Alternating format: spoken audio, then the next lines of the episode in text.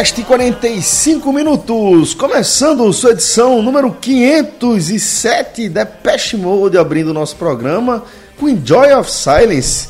Fred Figueiredo tá aqui comigo, eu sou Celso Shigami, é assim que vai ser, né? Daqui a pouco, quando o Maestro for falar, a gente apresenta ele também, pra né, ficar na categoria. Fred Figueiredo, porque a gente tá ouvindo Enjoy of Silence da Pest Mode? Primeiro porque é uma grande música. Primeiro, porque é uma grande banda. Grande banda, grande Segundo. música. É, lindíssima letra, tá? A gente muitas vezes não para pra prestar atenção, né? Por ser aquela vibe flashback, né?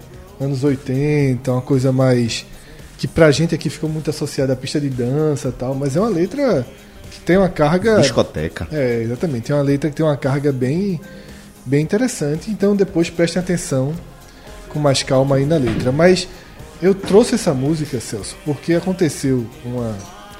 Presenciei uma conversa muito surreal nesse domingo, né? Eu fui pra companhia do Chopp. Tá? Beleza, hein? Tava no Exatamente. lugar, no lugar ideal já. Exatamente. Fui eu, minha esposa, meu pai, eh, a esposa dele e o pitbull dele, que meu pai agora tem um pitbull. Mora no apartamento de uns irmão, 90 metros quadrados e tem uma pitbull que comprou, sabe a quem? Ah. Felipe Melo.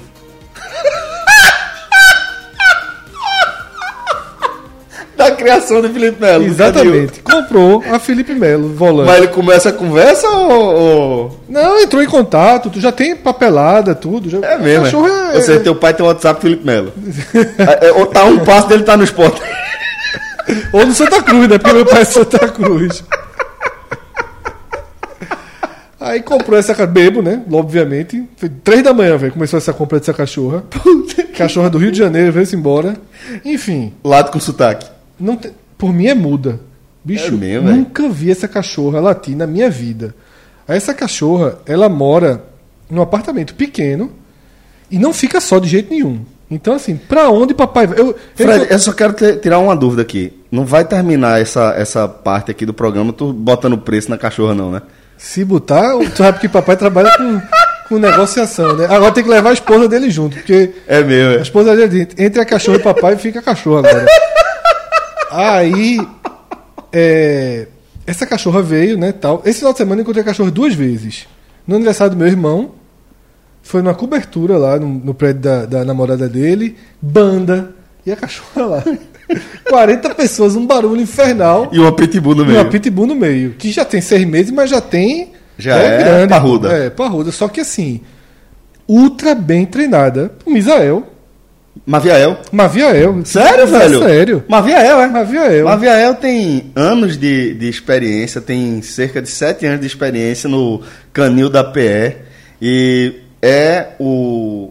Pô, foi o cara que me, mais, talvez o cara que mais me ensinou sobre cachorro é o pai de Shiva, que era a mãe de Calva. Pronto, Maviael. Que foi, você me indicou uma vez. Isso. Pra Isso. treinar ensinar lá. sobre a mas vida. é, mas a gente não tocou muito e tal. Só que a gente indicou a papai e aí ele. É um monstro. Porra. Maviael. se Não, veja só. Dois dias com a cachorra, em ambientes hostis, ela não latiu. Ela não late, ela não faz nada. É uma.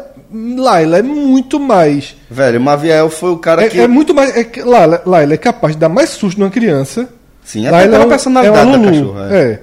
Do que Aisha, que é essa pitbull. Aisha. Aisha. Olha aí. Tá vendo aí? Mas a Ice. história nem, nem tem a ver com ela. Até tem um pouquinho, porque ela, uma das coisas erradas que ela fez, ela pulou pro lado pra onde o DJ tava e fez xixi perto do DJ. Mas. Ela gosta do rock. É, exatamente. É, é o o debate, na verdade, a chorinho. história, a história foi o reencontro de papai e Rogério Gibson. Como assim? Teu Que é o pai, DJ. Rogério Gibson, tem uma história, velho. Oxi. Papai disse, é o maior DJ do Recife, pô. Esse cara aqui tem história da música. Diz quantos discos tu tinha em casa? Aí o cara, 28 mil vinis. Meu irmão, 28 velho. mil vinis. Ah, esse cara, esse cara era uma casa monstruosa, o que, tinha disco em todo canto. Aí começaram a lembrar as boates. Tu começou onde? Porque, detalhe, Rogério começou muito cedo. O Rogério tem 45 anos de discotecagem, pô. Cacete, 45 velho. Não anos. é qualquer um, não. Tinha uma Pink Elephant da, da, da geração dessa turma aí, não tinha, não? Meu amigo, a geração dessa turma foi chegar numa boate. Começaram, né? Hipopótamos tal, aí chegaram numa boate de Olinda. Hipopótamos, É. pô. Hipopótamos. Chegaram numa boate de Olinda, em cima do quatro roda, que disse que era uma boate da porra, de um cara, Carlos Galindo, parece o nome do empresário. Eu esqueci o nome, se era Acrópolis, uma coisa assim, essa boate de Olinda. Aí, porra, o dono dessa boate de Olinda resolveu abrir uma boate, boate em Natal. No subsolo do hotel, do hotel Reis Magos, que era um hotel bem tradicional em, em Natal. A boate era Royal Salute. E a turma do Recife ia.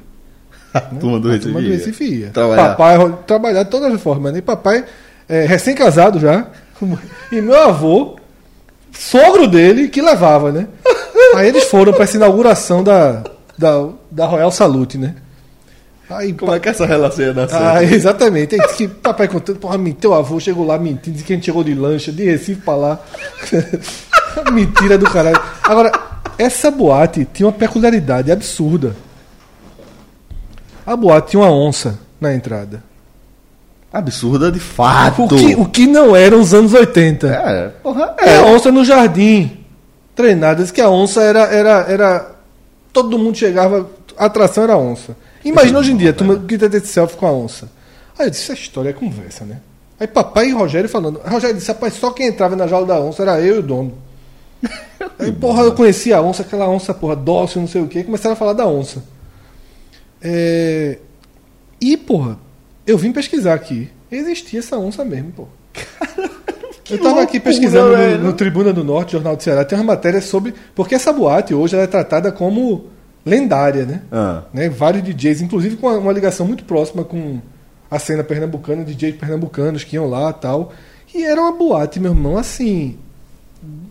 Topada. Surreal, surreal, artista da Globo, do Rio de Janeiro ia pra lá, tem umas fotos aqui de, de empresário. E tem um, um, um parágrafo dedicado à onça, né? É, o cara até Tem o nome começa da assim. onça aí, não tem? Tem não. Se fosse, se fosse hoje, tenho certeza que não deixaria nem abrir a boate. É um lugar para 400 pessoas. é, E uma onça. Muita segurança e tal, mas tem uma onça no jardim. Aí eu. Vamos falar sobre a onça. Muito bem cuidada, super alimentada, né, para não atacar ninguém. E aí explica que o Samuel Oliveira, que era um dos DJs lá, tinha um sítio no Recife e o pai dele tinha animais exóticos: arara, onça, macaco. E aí, joga essa onça para aquela boate lá em Natal. O famoso contrabandista, né? de animais silvestres, né? Selvagens. Exótico na época, né? É. Agora mudou o termo. E ele era colecionador, não era contrabandista, né? Exatamente. É, Ou criminoso também. e aí essa foi uma das conversas que rolaram, mas basicamente as conversas foram sobre música, e aí, ga- resgatando música antiga e tal. E de fato o Rogério Gibson é um, é um, é um conhecedor de música E de onças. de onças absurdo, assim. Então, é mais uma atração aí da, da Cia do Chopp. Como a gente até já falou algumas vezes, é um lugar que você sai pra comer bem, beber bem Ser bem atendido. e saber que ali você vai ouvir música boa. Verdade. Porque ali você não vai ouvir nada contra safadões e afins do momento. Mas ali não, não. Ali tem sempre uma, uma reserva de. Estabeleceu-se, na verdade, uma rotina, criaram É. a própria rotina, né? O próprio calendário deles de eventos, então eles têm chorinho, vão ter. A quarta-feira, que é o primeiro dia que, da semana que o Rogério vai, né? Que é aquele blues, bossa, né? Pô, uma muito bom, mistura. velho. Jazz. E aí, sexta, sábado, domingo, tem ele na discotecagem clássica dele, né? Mas ele mistura muito, né? Ele traz muitos elementos da música brasileira. Ele, ele quando o papai chegou, papai, tira a mão daí, olha, tira a mão. Botava uma música assim dessas dos anos 80. sai daí, vai, vai pro banheiro, porra, sai daí. Aí ele, não, pô, tem que intercalar aqui e tal. Aí bota o Maria Rita, não sei o que, papai. Aí botava uma dessas músicas aí do, dessa geração Depeche Mode e afins. Aí. Joy of Silence. É, aí, não, pô, pelo amor. Rogério, porra, vai-te embora. Deixa aí, não toca mais não, não toca mais não. Tira a mão daí, levanta a mão, deixa tocar, deixa tocar o disco. Mas foi, foi surreal, assim, esses, essas lembranças aí da, da noite recifense e potiguar. Pois bem, galera. Então, fica a dica aí. Se você ainda não conhece a Cia do Chopp, você precisa conhecer. É um lugar espetacular. Que, como o Fred pontuou, velho, tudo que você eh, for testar lá de serviço, você vai ser servido de forma excelente. Então, conhece lá no coração de Boa Viagem, ali na, na Avenida Conselheiro Aguiar. Então vamos começar o programa aqui recapitulando aí alguns dos eventos que já inclusive estão eh, na nossa programação, disponíveis aí no seu feed. Essa semana ela começou com um feed pesado e completo, né? analisando tudo sobre as três principais divisões do futebol brasileiro, sempre através do ângulo dos clubes do Nordeste que a gente acompanha mais de perto. Né? É, então a gente tem um programa só sobre a rodada da Série C. Tivemos aí o telecast da vitória do Náutico sobre confiança, né?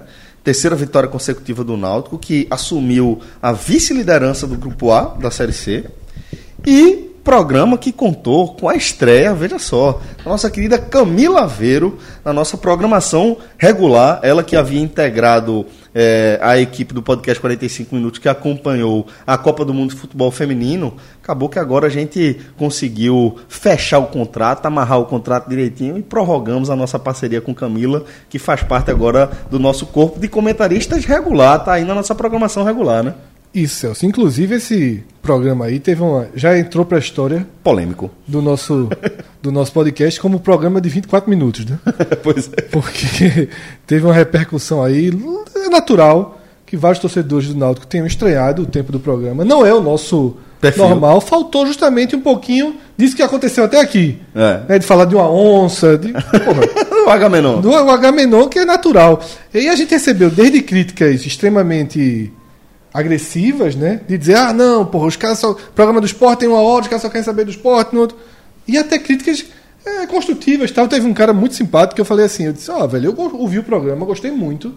Mas de fato é um programa muito seco, sem arrodeio. Agora, eu, Fred, gosto dos arrodeios.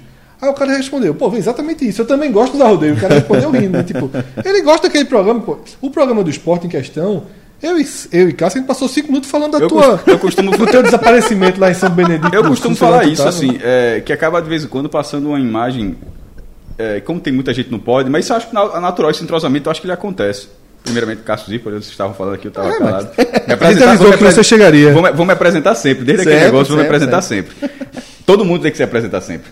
A gente É, se apresentou. eu- então, eu ouvi. É, é, mas sobre, sobre essa questão. Tá escutando bem, jovem. Mas, é, sobre, essa, sobre essa questão do, do tempo, quando tem uma hora de esporte, ou 50 minutos do Santa, que foi o caso, veja só, nesse, nesse final de semana, o esporte não jogou não, o Santa Cruz jogou também, e teve, e teve 57 minutos o programa de Santa Cruz. 50, porque 7 minutos, Sim, é. num dia de 24 faria muita diferença, né? Seria, iria para 31, então não foram 50, foram 57. É, nesse, nesses dois, o do Santa, o do Santa foi muito cacete. viu? Então, assim, o Santa um pouco mesmo, mas o do esporte não foi uma hora falando do esporte. Tem, tem um- alguns bons minutos falando da resenha que faz parte. Isso. E, é, e eu acho natural, de repente. No isolamento. é, Exatamente. Sim, não, e, e- meu irmão, e, no, no- e no- quando chega o final que a galera não acaba, a galera tá conversando ali, já tá ali, meio como se Eita, no bar. Diego apanhando. É. Ei, o sábado, Diego, vai ser bom? É, é, é, não, não, ele que entrou falando, aí, aí- aí- aí disse que tava com a mudança, com problema, diz aí, tu prefere o quê? Fazer a mudança, quem tá fazendo mudança sozinho, mas mudança sozinho é três pontos. Ele preferiu três pontos. Detalhe, nem conseguiu os três pontos nem fe- e fez a mudança sozinho de todo jeito. É, mas aí, é, qual é o seguinte, naquele programa? Detalhe, eu vi e gostei. No- dentro de de um critério de análise. Agora, é natural que, que é, um, um- um participante está chegando agora, uma participante que está que tá chegando agora, que, que esse entrosamento venha, que, que, a, que a própria resenha faça parte. Exato. É, da, da- dali para frente. Talvez a gente, a, gente, no caso, a gente que faz o podcast lá, a gente, a gente poderia ter sido mais, é, poderia ter firme, pensado mais nessa questão de como fomentar essa resenha e não deixar o programa se desenhar dessa forma, o que acontece também, pô, de, de quantos programas, mais, mais juntando telas, tem uns mil já, não tem? 1.500, mais, pô. é. Pronto, tem então assim, infelizmente acontece. Agora, é a velha lei de Murphy e acontece no que não é para acontecer. É, pois é, um Mas, assim, programa de um jogo tão importante aí pro Náutico, né? Mas é só de- é quando faz o comparativo, compare com os três programas. O programa do Náutico foi um programa mais curto. Não foi o, do esporte foi mais longo, foi o do Náutico foi mais curto, porque o do Santa também foi um programa longo. Isso. E além disso, é, esse programa específico do Náutico, que acabou ficando curto, teve não apenas essa questão de entrosamento, a questão de Estreia de Camila. de estreia de Camila, Focou no tudo. trabalho dela. É um programa. a Detalhe, gente eu- precisa eu- lembrar. Primeiro, gostei- é um gostei muito programa da que parte é. da, da, da análise dela. viu? Eu gosto muito, porra. É, Camila eu- é um monstro, porra. E aí é, tem a questão de, primeiro, ser um programa é, que é gravado remotamente. Aí, não, os outros também foram, os outros também foram, mas a gente não começou a gravar remotamente. Quando a gente começou, primeiro, a gente já tinha anos de convívio diário no diário, depois a gente começou gravando programas presenciais e só depois a gente começou a gravar programas remotos, que realmente dá uma dinâmica diferente. Então tem essa questão de ela estrear nesse formato é, da nossa cobertura regular num programa gravado remotamente e que ainda contou com um problema técnico que a conexão de Cláudio não estava muito boa. E aí, quando Tava acontece isso, a travando. gente segura- A gente segura. A gente faz assim, ó, quando qualquer sempre tem um problema de conexão, seja o mais objetivo possível para não ficar voltando o tempo inteiro. E para não comprometer o, a- o ritmo mesmo da gravação, né? Então teve essa soma de fatores que acabou contribuindo para que o programa do Náutico ficasse mais curto, mas eh, a gente trouxe isso aqui para o debate até para Não é regra. Só, eu, eu só, eu só queria que, que- que- já que tem um universo Celso de 1.500 programas, e foram, acho que algumas centenas com o Náutico, ou por aí nessa, nessa faixa, não é o normal não. Então assim, isso é mais uma mensagem para quem, te- quem teve algum ouvinte de primeira vez. Para quem já estou outras vezes, se o cara puxar um pou- pouco pela memória, o cara tem plena consciência de que, de que já foram programas muito programas longos ou até mais longos do que os outros, do que os outros dois. Acontece. Nesse caso, pela vitória do Náutico, não era para ser um programa de 24 minutos, é um fato. Isso aí é Claro, claro. E essa estreia de Camila, Celso, ela marca outra característica do podcast, que começa a se tornar uma das principais divisões de base hoje Pá, do- principal, bicho. do acompanhamento e da cobertura esportiva. Porque assim, vamos identificando perfis que venham para somar, porque a nossa história não foi exatamente essa. A gente começou e a primeira contratação Foi já foi, de peso, foi né? um peso pesado, né? Tava ali jogando num time médio, Isso. mas jogando sozinho. Tocava a bola, ninguém devolvia. Tocava de lá, turma, traz, traz. Fazer o rapaz trocar aqui. E trouxe ainda contrapeso Lucas Fittipaldi. Tava, que tava morto, morto. Negócio de fazer filme. Morto, morto. Produtora de vídeo dentro de casa. Ostracismo. Fez um vídeo de uma orquestra de frevo. Um vídeo de um negócio de teatro que ninguém viu na vida. Tava morto, morto, morto. Aí agora. Meu amigo, que depoimento. Agora, tá Cabral comentando. Lucas Fittipaldi Cabra- Não. Pedro Alves. Não. comentando. Globo, moral da porra tal. Lucas Fittipaldi saiu. Foi criar um portal pra TV Clube. Deu certo. Agora, essa hora a gente tá aqui. Numa mesa. Tá Lucas, esse- nesse mesmo momento que a gente tá aqui, tá Lucas Fittipaldi. Dentro da Globo. Chutando porta. com três botões da camisa aberto. Porque só, o cara. De boné. O cara que trabalha com três botões da camisa aberto. O cara tá mandando lá dentro. Tá mandando, E o estagiário tá chega, o, cara- o estagiário vem com o botão apertado até o pescoço. Até o pescoço, Aí exatamente. o cara abre um, tá dentro, dois. Lucas Fittipaldi já é do peito pra cima, exposto. Humberto. Humberto, é, exatamente. Três botões abertos.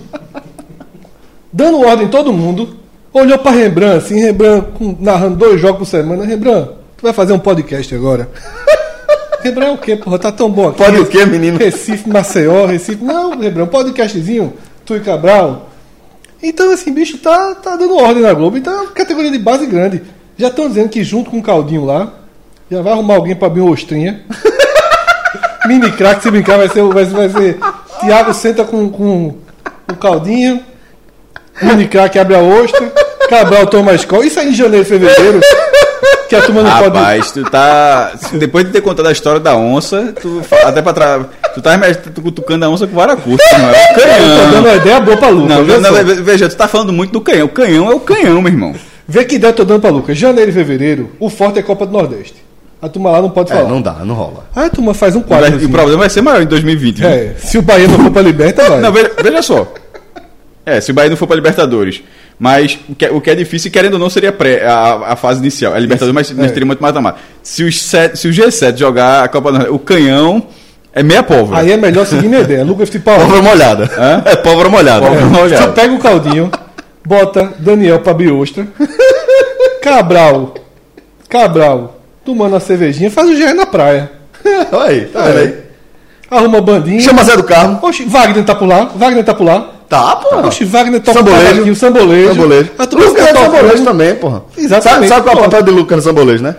Aquelas frases de efeito. É, só você. Só você, exatamente. Simbora. Pronto, é o caldinho, da, caldinho do Jair na praia. Cara, Oxe, é o programa é da porra. Da porra eu, não, é não. Veja.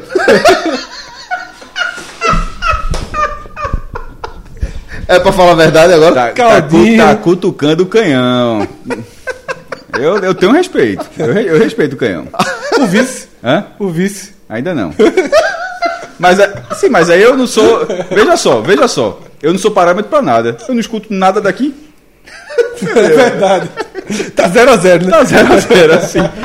Assim, vai jogar uma real aqui. Então, assim, eu não sou parâmetro pra nada. Celso, por exemplo, é um parâmetro. Celso que escuta 50 podcasts por dia, se disser que não escutou, aí é chato. Veja, eu tô na fase, tá vendo o jogo no mudo, né?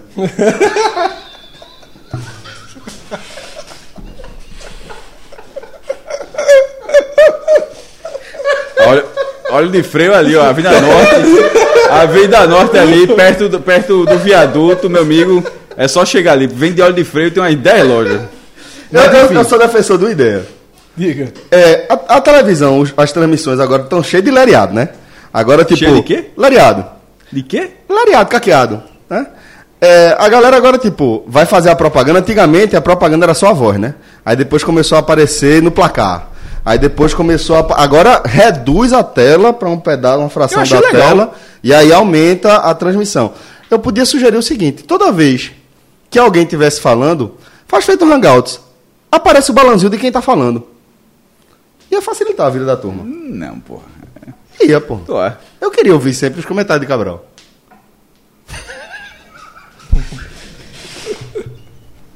Tá. Meu amigo pegou a cartucheira, pegou, pegou a cartucheira, encheu o tambor, Rambo.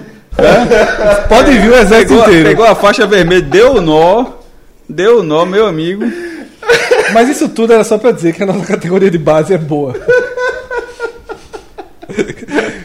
com, elementos. Categoria de base com elementos como Diego Borges. Foda. tem Diegão, 53 inclusive anos. assim, Diego, já que você vai falar agora pela primeira vez, se apresente. Fala galera, só uma pergunta. Até pra mim, porque eu tô, não tô nem lhe reconhecendo mais. Quando eu me nome? conheci, você tinha nome, cabelo e pô. barba. Vamos lá. Teu Diego nome? Borges falando Ok. aqui, pra quem ainda não reconheceu a voz. E a cara? É, porque aí na cara tá mudando aos poucos. Agora é só uma pergunta. Agora que eu vi, tá diferente mesmo, bicho. É, ele tirou o cabelo e a barba, ele tá um pouquinho diferente. Tá não? Tá muito. Eu só pergunta, isso tudo vai pro ar, né? Isso tudo aqui não vai Se foi até não, aqui, né? tá indo. Vai, Meu irmão tá parecendo, sabe quem, bicho? Espiridião a mim, porra. Meu irmão. Celso, tu lembra?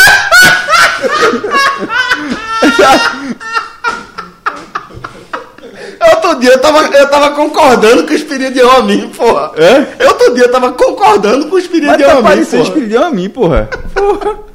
Tu sabe quem é? Sei, já ouvi falar, só não sei a na- nesse momento. Pô, olha no espelho. Pelo amor de Deus. Dá pra seguir? Vamos lá. É, então tivemos esse telecast do Náutico com a estreia da nossa queridíssima Camila Veiro. Tivemos ainda o telecast do empate do Santa Cruz com o ABC fora de casa, rodada complicadíssima pro Santa, né? É, essa partida espetacular de Anderson, né? Foi o destaque da Grande partida. destaque do jogo, né? E Milton Mendes sendo Milton Mendes, como a gente comentou no programa passado, né? Pois é. Vai ficar coisa- muito pouca coisa positiva do ano do Santa Cruz. Isso é muito preocupante, né? Se o Santa não conseguir, nesses últimos quatro jogos, reverter um cenário complicadíssimo de classificação, até porque não joga futebol, tá?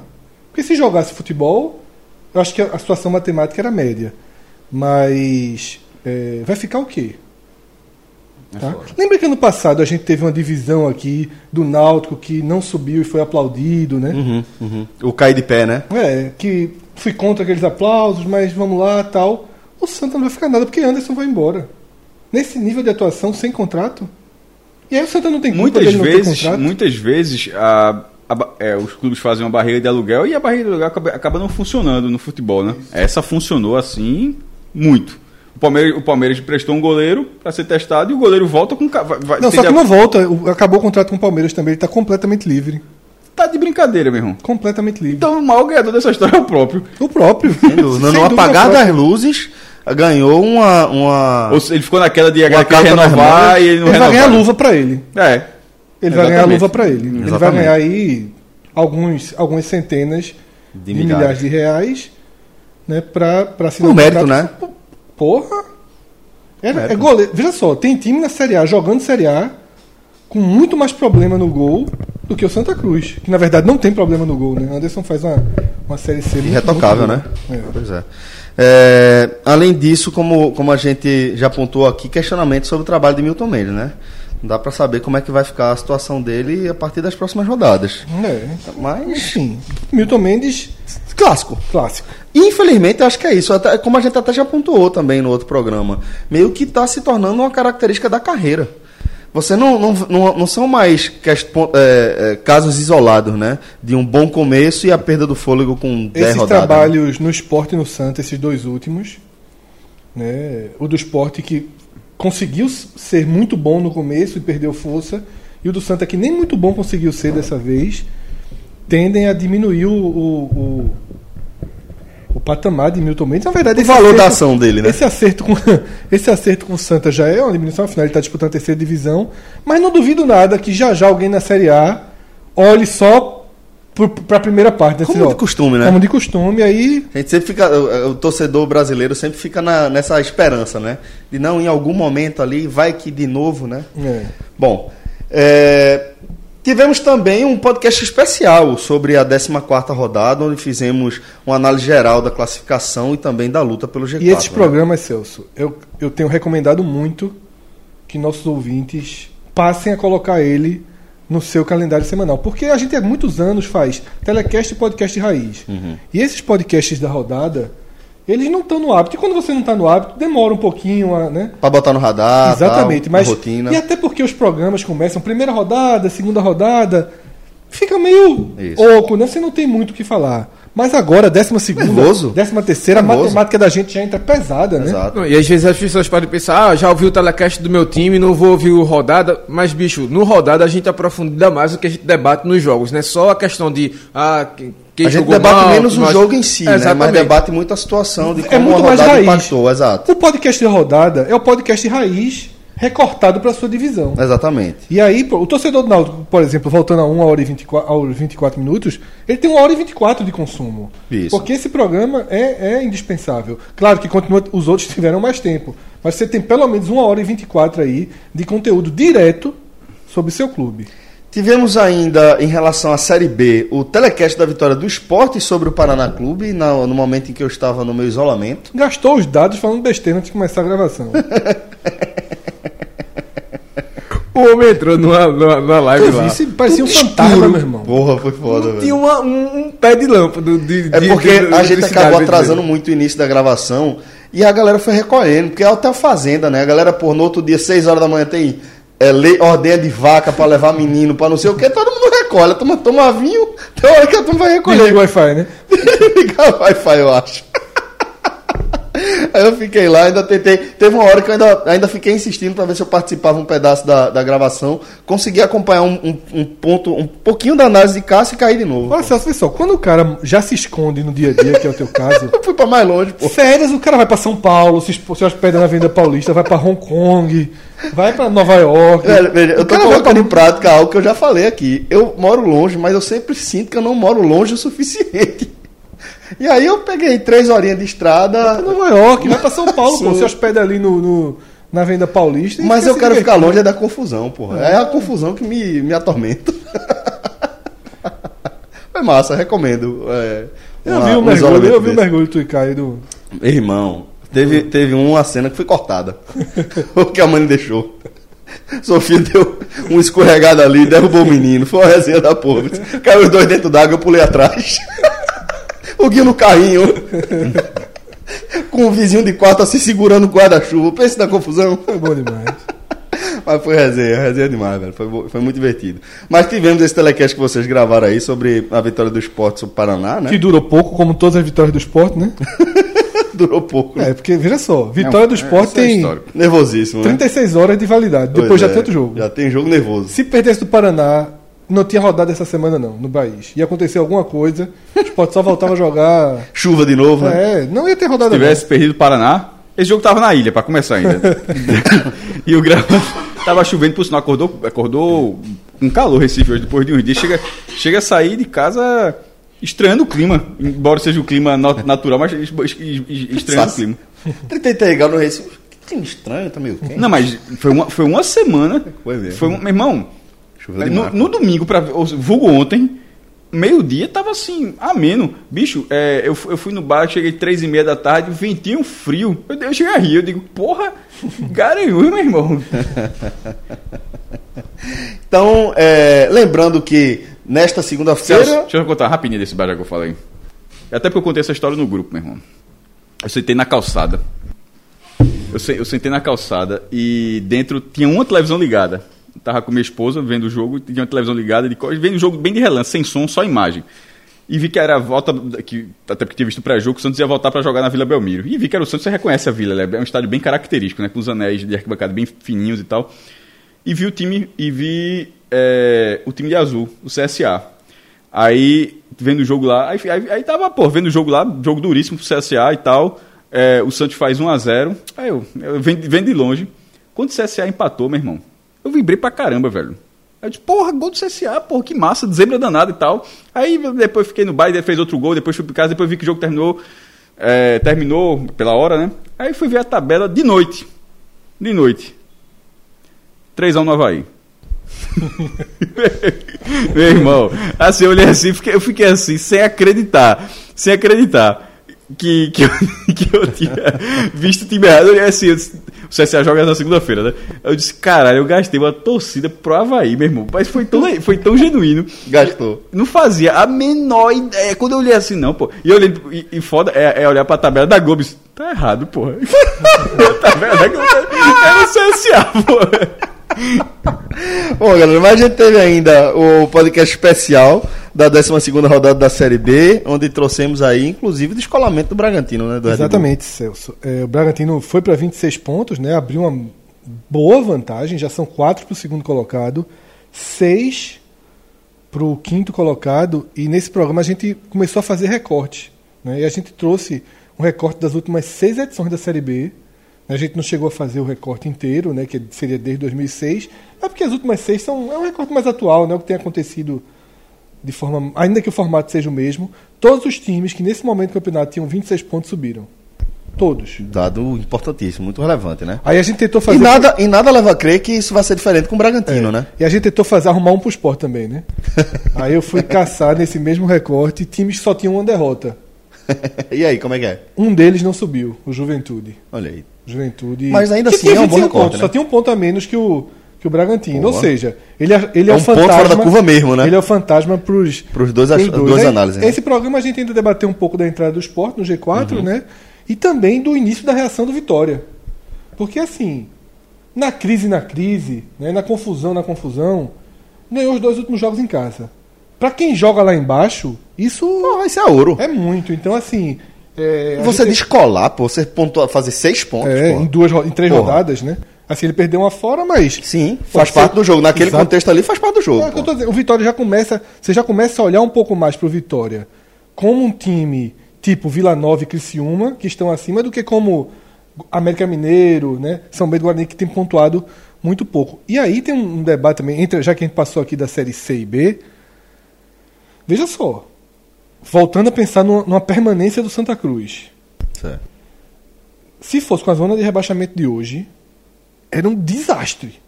Porque você injetar naquela terceira divisão Guarani, América Mineiro e Vitória, Foda. Foda. Foda. eu não, eu acho que essa zona de rebaixamento do do- da Série B vai mexer. Vai tendência mudar é que mexa. A o tá- problema é que os times acima são Vila Nova e Criciúma. Também fica pesado, Também né? fica pesado, né? Então, é, acho que mais pra frente aí, quando o Santa Cruz resolver seu futuro, a gente tem que fazer uma- um programa mais especial sobre O- essa, essa transição, né? É, perspectivas pro Santa Cruz, assim, sabe? Não se pode. Eu não acho que, o, que a gente aqui em Pernambuco tem que aceitar como normal. Ok, não subiu, não caiu, ok, foi um ano normal. Não é. pô. Não é, não um é, novo- claro que não é. Ficar na Série C é ser rebaixado de novo, pô. Exatamente. Exatamente. Assim como pro esporte ficar na Série B é ser rebaixado de novo. Num- ah, Num, nível ainda maior, né? É, porque o esporte do ano que vem vai ser um time mais, mais enfraquecido financeiramente do que desse ano, caso ele não suba. Inclusive o em relação ao mercado, tudo. Exatamente, e o Santo e Náutico também. Exatamente. Bom, Aí a e... turma vai, vai preferir ser barata do mar mesmo, né? A porta dos fundos, né? como a porta de fundo jogou aí. Também gosto do Lion, né? Ninguém gosta, mas aquele cara é engraçado. É um humor bem feito, velho. É engraçado. É né? muito bom. Bom, é, a gente ainda vai ter, falando de, de Série B, lembrando que a gente vai ter ainda o telecast de Esporte Guarani, né? Jogo que abre a rodada e que a gente vai acompanhar lá na Arena de Pernambuco. Se você estiver escutando esse programa na terça-feira, já tá no feed. Já tá no feed. Sobre a Série A, gravei o telecast duplo do empate do Bahia, né? E também da derrota de virada do Fortaleza pro Corinthians, né? O empate 0 a 0 entre Bahia e Chapecoense. Gravei com Cássio Cardoso e Thiago Minhoca. eh, e Cássio fez uma. um- aquela, questão de ligar o alerta para a situação Ice, do Bahia, né? né? Ice. Cássio Cardoso Ice. Pô, mas- Na verdade, foi um, foi um telecast duplo de só, tabacadas. três jogos no brasileiro sem marcar um gol, quatro se contar a volta da Copa do Brasil com o Cinco sem Grêmio. vencer no brasileiro, sete Não. sem vencer ao todo. Mas é, eu tô falando de fazer gol, o, o básico. Tô falando de resto, porque o resultado é Gol. é Gol. Tipo, são, são contando a Copa do Brasil, são quatro jogos seguidos. Ou seja, pelo menos 90, 360 minutos, fora, fora os descontos. Meu irmão, 360 minutos, fora os descontos. Sem fazer gol. Sem fazer um gol, Chato. um time que tem boas peças no setor ofensivo. E É que pra- teve um bom começo de, de, de brasileiro. não, que né? não teve nenhum momento isso, veja só. Que não passou por isso em nenhum momento. No momento, é, no momento que chega uma curva dessa, eu acho que, que o alerta vale ser ligado sim. Acho que é, vale, vale pontuar aqui, inclusive é, Cássio Cardoso traz essa análise né, do momento que Gilberto vive. E a gente pode fazer um paralelo em relação a, a esse momento que o Bahia vive. Gilberto vive um momento muito ruim. É, Cássio trouxe a, a informação de que o Bahia. É curioso isso. É, mas o Bahia foi, o- já é o time que Gilberto mais vestiu a camisa. Né? Gilberto teve uma, uma carreira é, de várias rupturas meio abruptas. Mais do que no- do, do- mais do que no do Cruz. ataque. Mais do que no Santa Cruz. Muito mais. É mesmo. Muito, consideravelmente mais que o Santos. porque- O, outro clube que ele vestiu mais a camisa, acho que foi o Internacional. Porque veja só, Gilberto também tem a passagem quando o Santos jogava a Copa Pernambuco e tal. Talvez, talvez Mas, pode mas Gilberto desconsiderando passou um isso. tempo, eu, eu cobri Ele o também Santa foi, naquela empre- ele foi época. emprestado pro Vera Cruz também. É, é, Gilberto passou um tempo é, como, res- como segundo reserva. Mas né? ele foi ele era. Ele era uma alternativa que estava abaixo de Thomas Anderson. E aí ele estourou no Santa e logo depois ele foi negociado. Né? Ele tá muito estável. Eu acho que é o time onde teve mais estabilidade, sem dúvida, é o Bahia. É o Sem melhor dúvida. Gilberto que a gente já viu é o do Bahia. mas vive uma fase ruim e a gente pode traçar um paralelo com o momento ruim do ataque do Bahia e como isso impacta o, o desempenho do time como um todo. É, Minhoca também falou sobre a situação do Fortaleza e de como o time se, se foi apresentado de certa forma a algo que é, a gente já conhece aqui de algum tempo, né? De você jogar a Série A com um time de menor força técnica, de menor nível técnico, e você conseguir equilibrar as ações durante uma parte do jogo. Normalmente o primeiro tempo, Fortaleza fez um bom primeiro tempo contra o Corinthians, teve mais chances, inclusive, que o time paulista. Só que no segundo tempo, uma desatenção muda tudo. Eu fui ver o PAN quando voltei tava 3x1. Muda tudo, muda tudo. E você, tipo, um lance, uma desatenção faz com que é, não apenas o outro time se coloque numa situação de jogo mais confortável a ele, como também lhe coloca numa situação de muita ansiedade que você já não consegue mais reproduzir as jogadas é, de forma assertiva como você vinha fazendo até então. E o aconteceu justamente isso com o Fortaleza, né? Em duas jogadas é, com participação de Pedrinho, tanto no lançamento para Bozelli no primeiro gol, belíssimo de esquerda, quanto na arrancada dele para o segundo gol, o gol da virada, onde ele pô, dá aquela, aquela sacudida para cima do zagueiro do, do, do Fortaleza e bate de direita. Pela direita do campo, ele bate com o pé de fora e a bola pô, vai morrer no pé da trave esquerda. Aquele gol, meio que você, quando você tá vendo ele ao vivo, você faz, pô, não vai ser gol daí. Ele vai cruzar, fazer alguma coisa. Você vai vendo a, a bola ir mordendo o gramado e morrer no, no, no trave pau da direita, trave. né? Na trave cruza, direita, é. exatamente. Ele bate de direita e a bola, é, cru- bola cruzada no segundo pau. É. Né? Então, assim. É, e depois o chutaço de esquerda que definiu, de Danilo, que definiu os 3 a 1 para o Fortaleza. E Minhoca trouxe esse, esse aspecto, né? De que o Fortaleza conseguiu fazer um bom primeiro jogo, é, um bom primeiro tempo e, e acabou sendo vítima aí desse É, os três do atropelo no segundo. né, que- Ah, ele ainda trouxe outra coisa importante sobre Romarinho, de como Romarinho passou a ocupar uma função completamente diferente no Fortaleza a partir daquele jogo contra o Santa Cruz, de que ele reencontrou a confiança com aqueles gols, aquela jogada que eh, classificaram o Fortaleza para a final da, do Nordestão, né? E de como desde ali Romarinho vem, vem sendo uma peça fundamental para a reação do Fortaleza. Os três clubes do Nordeste mais competitivos na Série A já que o CSA de fato fica alguns patamares abaixo. Abaixado. Esses, esses clubes eles estão muito próximos hoje, né, na tabela. Acho que é 16, 14 e 14 a pontuação. Que ainda tem uma margem confortável, está muito afundada. E a zona de rebaixamento tem dois times que não vão conseguir competir. CSA Havaí, que tudo né? indica, CSA e Havaí. E tem o Chapecoense no pior ano da Chapecoense. Muito ruim, muito né? ruim. Muito fraca. É, Bahia e Chapecoense, eu não pude ver o jogo, vi pouquíssimo. A Chapecoense é, sempre a- apresentou um elenco aparentemente te- tecnicamente mais frágil, mas conseguia extrair muito, né? E a- essa, É, essa porque existe não, a né? fórmula Chapecoense de permanência, que é uma forma arriscada, ela repete todo ano e dá certo. Eu acho que a gente já pode começar a criticar a Chapecoense de não conseguir dar um passo além Aham. na sua fórmula. Mas, nesse momento, os três clubes do Nordeste, eles têm um cenário de tranquilidade para trabalhar, com algum alerta.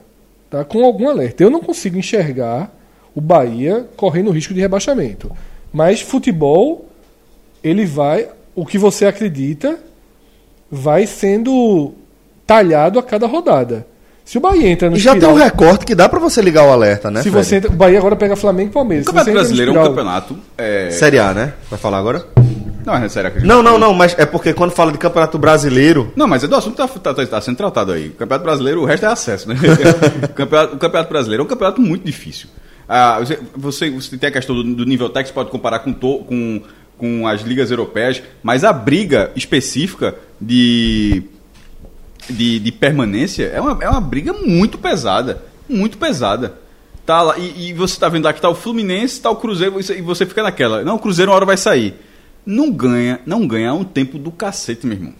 Então, assim, mas eu até acho que uma hora vai sair. Mas uma hora empaca.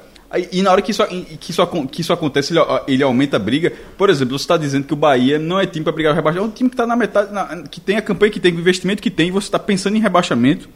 Você está colocando essa possibilidade. O que, o, o que mostra que é um, é um campeonato que você entra. é- ou seja, porque cai em 4 de 20 também, né? Porque em algum momento da história cai em 2 de 20. Isso. O formato, a, a fórmula atual, ela, ela é muito cruel. A permanência é algo muito Mas complicado. esse ano tá um pouquinho diferente, porque esse ano a gente tem dois rebaixados Veja só, mais e um terceiro encaminhado. No momento que os que, que subiram, é, os que subiram não estão querendo cair, tipo um tal, o Havaí. O Fortaleza. O Havaí tá rebaixado. Quem? O Havaí tá rebaixado. E outra coisa, tem, um- tem um time que tá de olho no Havaí já, viu? América de Natal. Havaí tem 5 pontos em 12. Se você colocar proje- se, se, se, se- se nesse momento, se ele for regular, do jeito que ele tá, se ele tiver esse ritmo até a 38 rodada, ele não vai passar o América de Ele Natal. bate- quebra o recorde de ele quebra, o 17 re- pontos, né? ele, quebra, ele quebra o recorde negativo. E tá, assim, o, o, o- o América de Natal tá assim caladinho, mas assim, pode Eu finalmente... acho que nesse momento, Tá, começou. a la- é, não é a largada de. Como foi a do Ceará. O Ceará passou várias rodadas sem vencer. Mas tinha algo mais. O, o do, do Havaí é uma largada. E não é todo ano que a gente aponta aqui, um né? candidato à América, não. Não é, não é todo ano Isso que a é gente. raro, é. é, tem hora que você vai. Detalhe. não. Ninguém mas vai esse chegar ano- na América. Mas esse ano tinha. Era o CSA, não era o Havaí. Isso, isso. E aí é o seguinte, como a gente já tem esses dois rebaixados naturais, né? Você tem a Chapecoense no seu pior ano. No final das contas, eu, e eu acho que o Fluminense vai ser o, de- o- o- quem vai criar o fator de ser uma série A extremamente disputada contra o rebaixamento ou não. Porque o Vasco dá sinais de que vai ser um time que vai brigar Tu viu o vídeo, Fred? demais. Vou fazer uma pergunta Peraí, peraí, você sabe. Primeiro, você tá falando qual o vídeo que você? Luxemburgo. Sim, porque, Luxemburgo, porque tem um vídeo do Porto do Fundo que a turma já tá rolando aqui lá no Não, grupo, não. tá comentando muito, mas é o vídeo de Luxemburgo. Tu, tu assistiu? Meu velho. a pre- Outra coisa, é porque eu falei.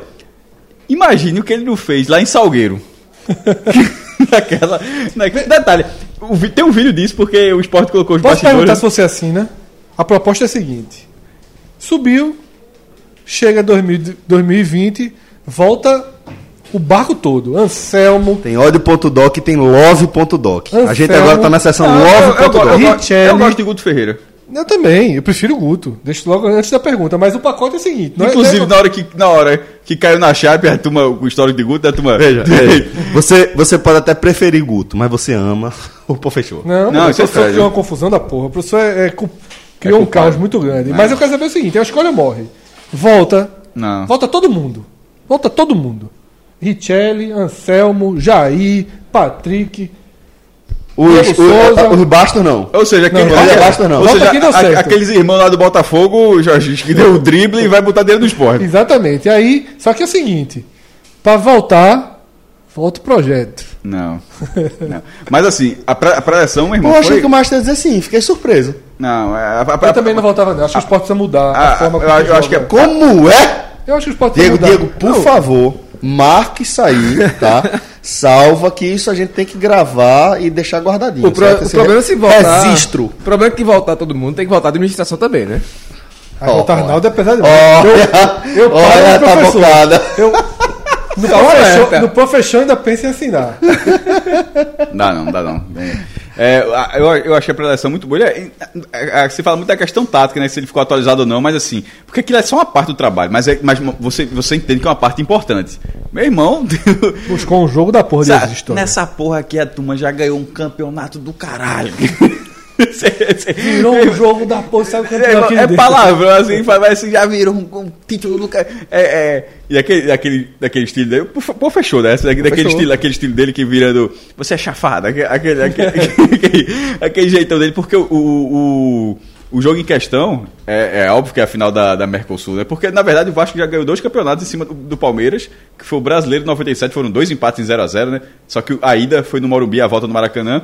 E o Palmeiras ganhou um em cima do Vasco, que foi o Rio São Paulo de 2000, se eu não me engano. Mas, e no mesmo ano teve essa Mercosul. Esse jogo que ele estava se referindo a Mercosul, que o jogo foi pro intervalo, tava 3 a 0 pro Palmeiras. irmão. foda. No- o, o jogo, o, jogo é no, o jogo é no Palestra Itália. Último jogo, que era playoff, foi o terceiro. 3 a 0 no intervalo. Tu é o visitante. Tu ganha de 4 a 3 meu irmão. Pelo amor de Tu Deus. tinha Romário, né? Hã? Tu tinha Romário pra Bicho, ajudar uma coisinha. podia ter Messi, velho. Mesmo assim, se fosse se fosse com o Messi no banco. Chato, é você, chato, você, é chato. você não Ó, isso é Sérgio desafio não? de FIFA. Hã? Pode ver, quem joga FIFA naquele modo É. de carreira e tal, isso é um desafio, ó. Você tem Romário no banco tal, não Veja sei só, o quê. se você tivesse Acabou, Messi, você tá no intervalo, 3x0 pro Palmeiras, você jogando no palestra. Pronto. Isso foi 97, Celso, foi? Se, se tivesse Messi, um Messi clássico, botasse ali, podia, ó, ia virar que virou do jeito que tava. Mas você, você não. Você não apostava suas fichas que viraria, não. Era Desafio, muito- acho que não, desafio, desafio. Não, é. E ele levou. E, ele- e aqui, ó, é, apontando pros meu irmão, enfim. Agora é o muito a cara Resenha. dele, né? O exemplo é dos anos 90, né? É Claro, bem a cara dele. claro. né? O o da, da época O de último ouro dele. né? É, o- a, o- a era de ouro de- do Pofechou, né? O treinador era Papai Joel na virada, né? Olha só, nas últimas duas edições do podcast Raiz, a gente fez algumas experiências de formato, né?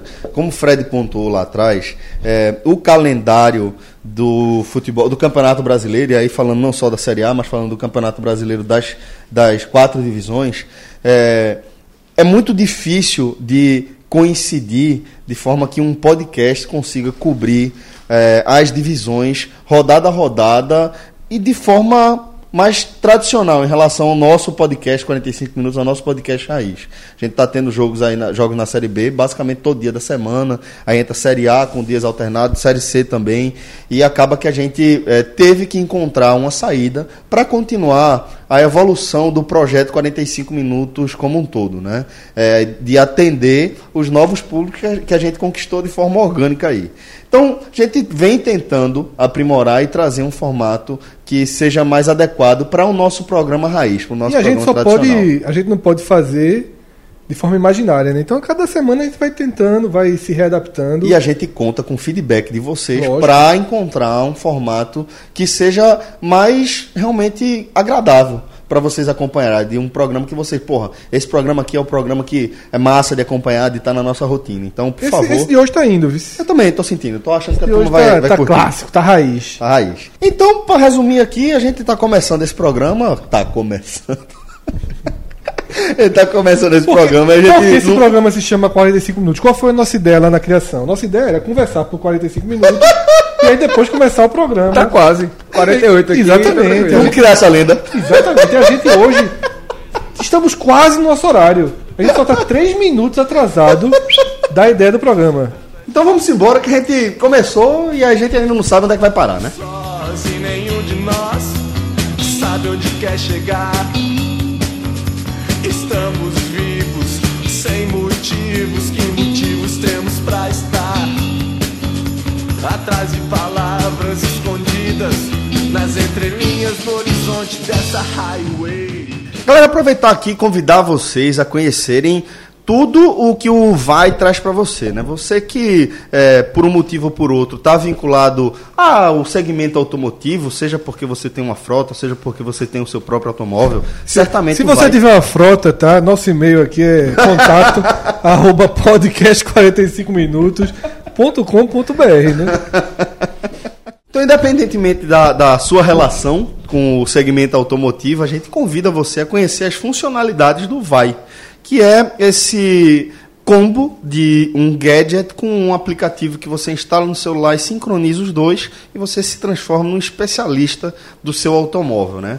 O Vai que para começar é um rastreador, você vai saber o tempo todo a localização do seu veículo lá em tempo real. Além disso, o Vai ele também oferece para você um controle total em relação a o uso do seu automóvel. Desde o momento em que alguém liga a injeção, em que alguém bate lá a injeção, a, a ignição, e você recebe a notificação de que seu carro foi ligado, até controle de perímetro e também monitoramento em tempo real tô um monstro da na saúde do venda do automóvel. Vai boca a boca, viu? É mesmo.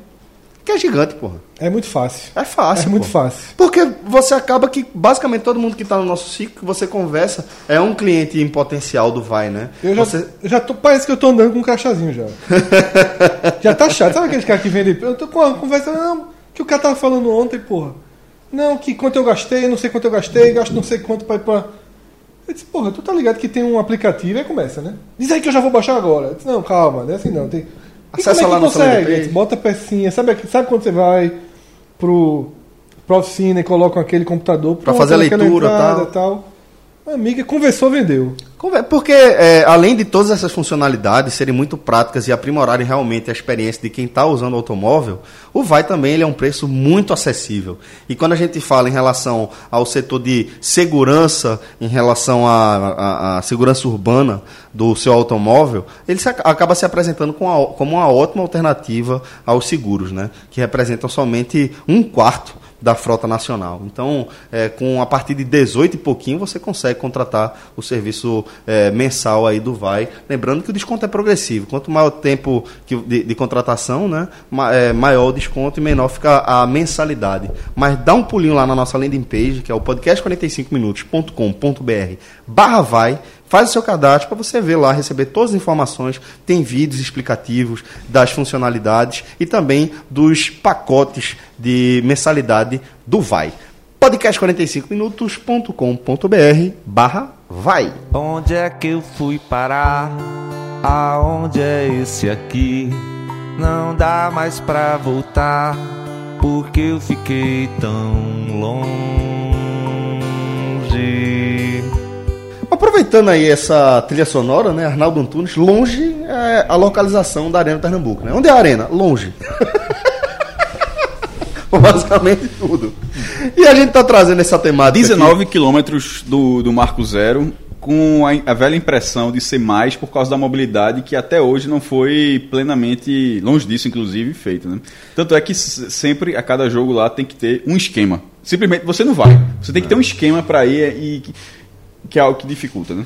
E esse é só um dos aspectos que a gente vai tentar abordar aqui é, nessa, nesse, nesse quadro aqui, nesse setor, nesse debate, é, onde a gente vai tentar falar sobre a relação do torcedor pernambucano e a Arena de Pernambuco. Esse equipamento é, de altíssimo nível, a gente pode pontuar dessa forma, um, um dos palcos da Copa do Mundo realizada no Brasil em 2014, ontem.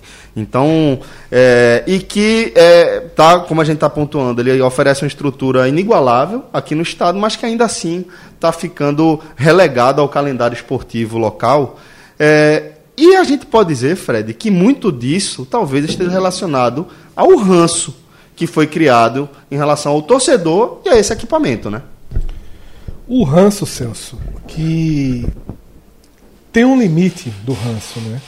Eu acho que o torcedor do Náutico, por exemplo, por toda a história que acabou sendo construída entre o clube e a Arena, o torcedor do Náutico tem todo o direito de não gostar da Arena, de ter um ranço contra aquele estádio.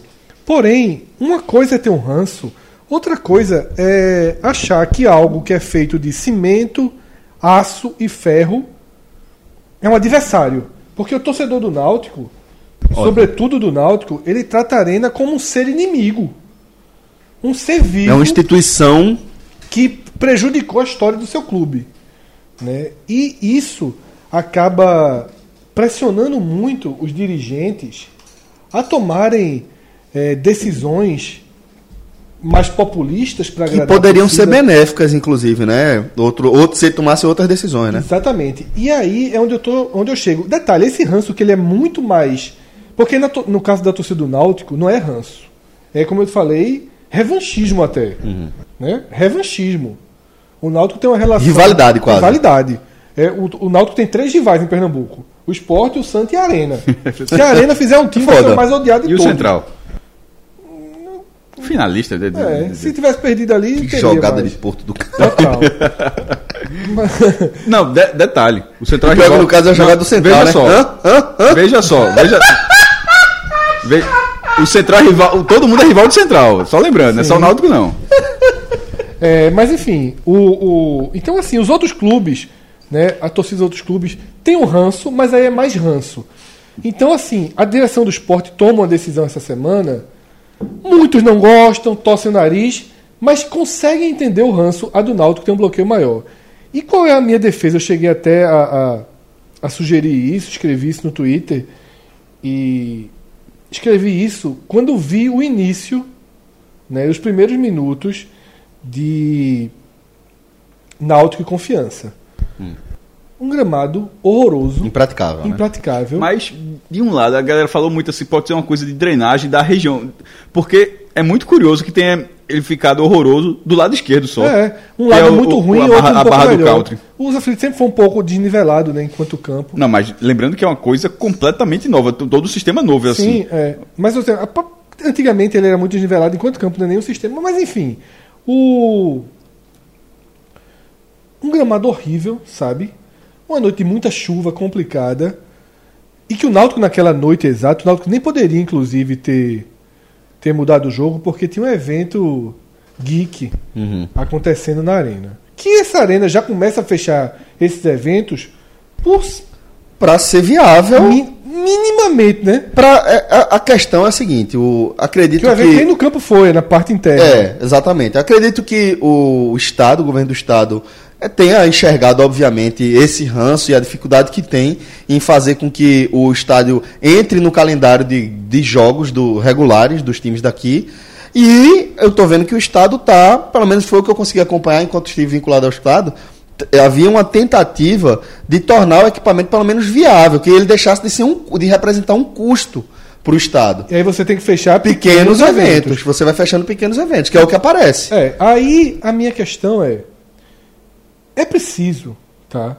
Que os presidentes dos clubes e naturalmente os torcedores, para ajudar um pouco os dirigentes a terem essa margem de manobra, eles entendam que eles não estão presos à arena.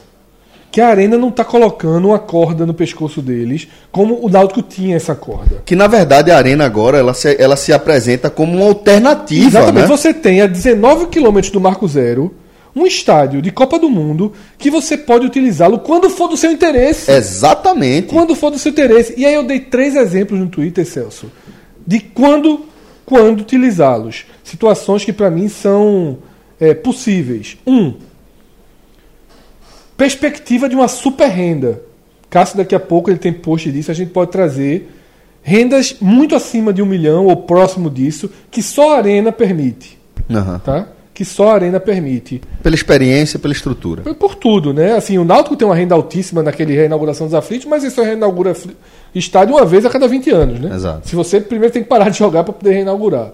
Então, é, a arena você, ela está disponível para um super jogo. Então você tem que ser inteligente, tá? Você vai fazer um super jogo, opa, é aqui, tá?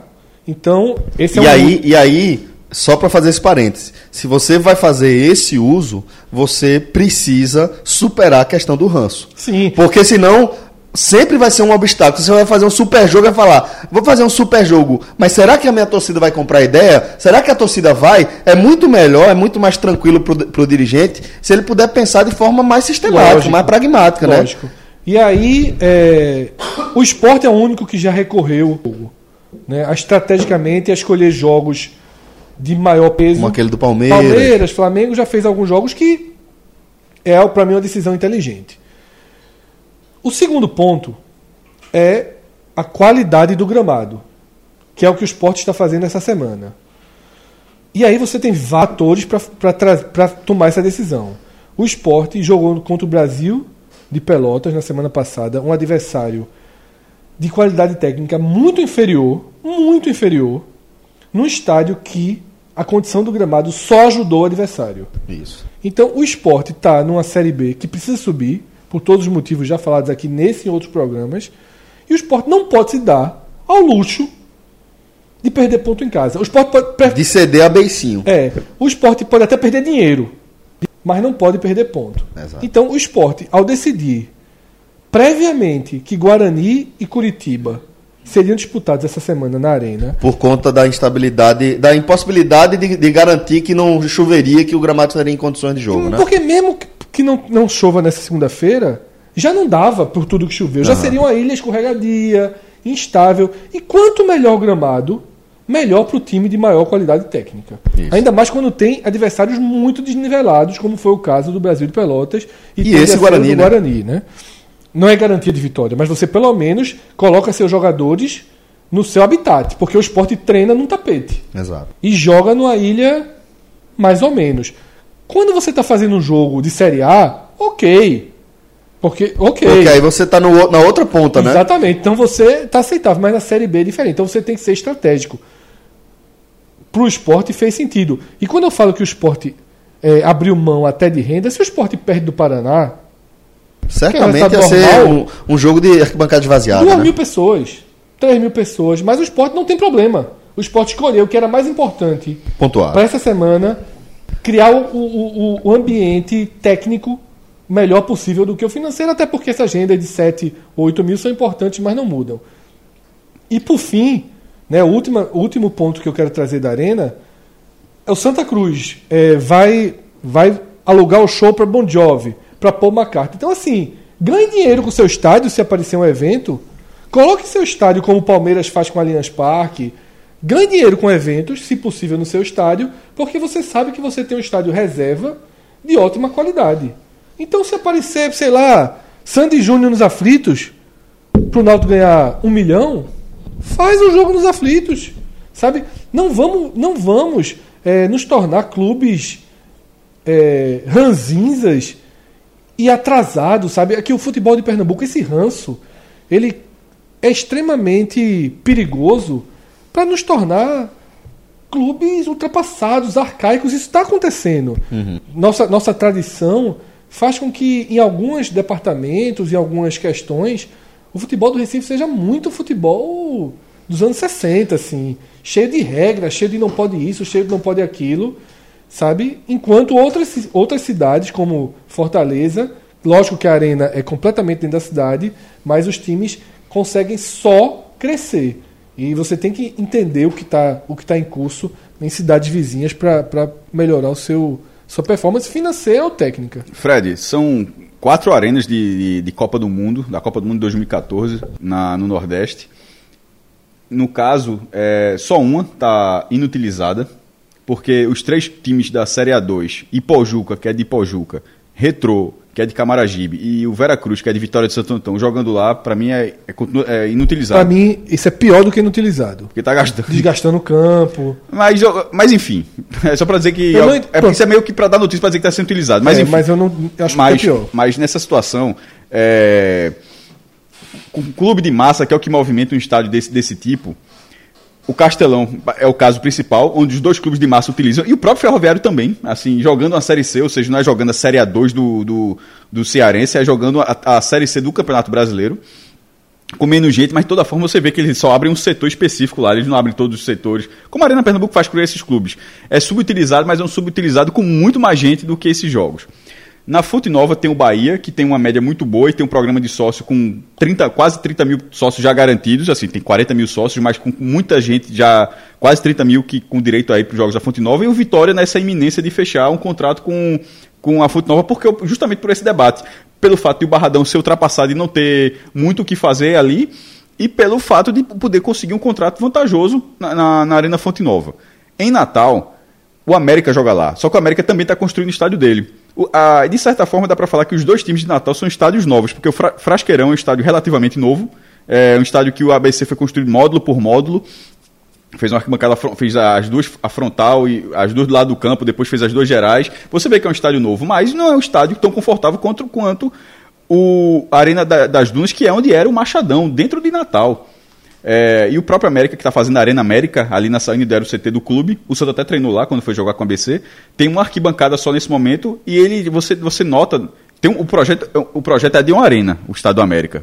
É bem bonitinho o projeto, mas você vê que vai demorar para sair, porque um módulo está demorando e é um estádio do clube para jogos menores. Ou seja, eu não vou pagar meus custos para jogar na Arena das Dunas para os jogos menores. Jogos menores eu vou jogar aqui. Mas um jogo minimamente atrativo, o clássico, um jogo de Copa do Brasil, um jogo valendo turno do Campeonato Estadual, o jogo de Copa do Nordeste, ele joga na, ele vai jogar na arena, na, na arena das Dunas, que é o que ele só faz hoje. Eu acho que o próprio ABC poderia fazer mais isso. O ABC raramente sai.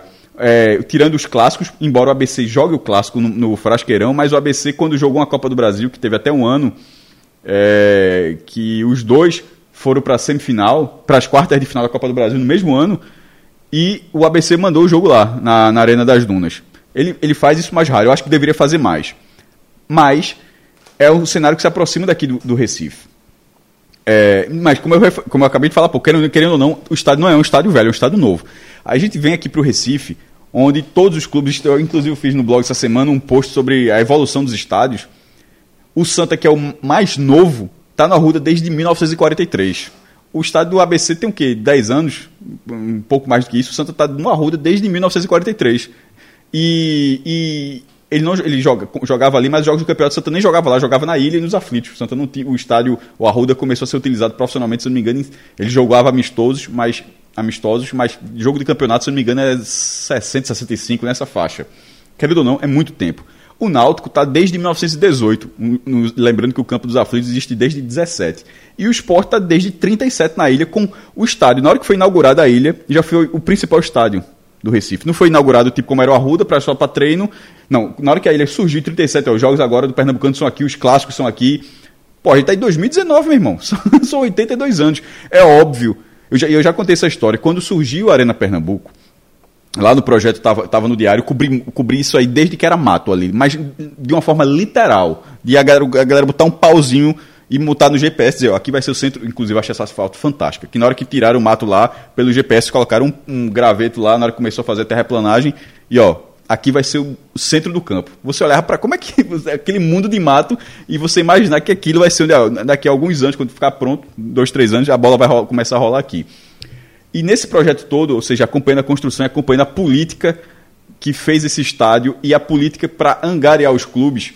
E é, é, vou resumir essa história, que era o seguinte: na época, a, a, a Aldebrecht tinha uma visão de que ela era praticamente, na, trazendo na minha opinião, ela ia instalar os dedos e os times iam fechar. E eu sempre falei, porque em, em outros lugares estava acontecendo, estava naquele boom de arenas, e sempre a mesma coisa que eu. Por isso que eu fiz essa introdução histórica.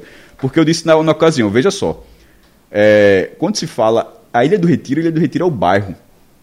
E é o nome do estádio. Aflitos é o nome do bairro e é o nome do estádio. Arruda é o nome do bairro e é o nome do estádio. Tem que ser os nomes dos dirigentes, José do Rego Maciel, é lá de Barros Carvalho e, a, e Aldemar da Costa Carvalho.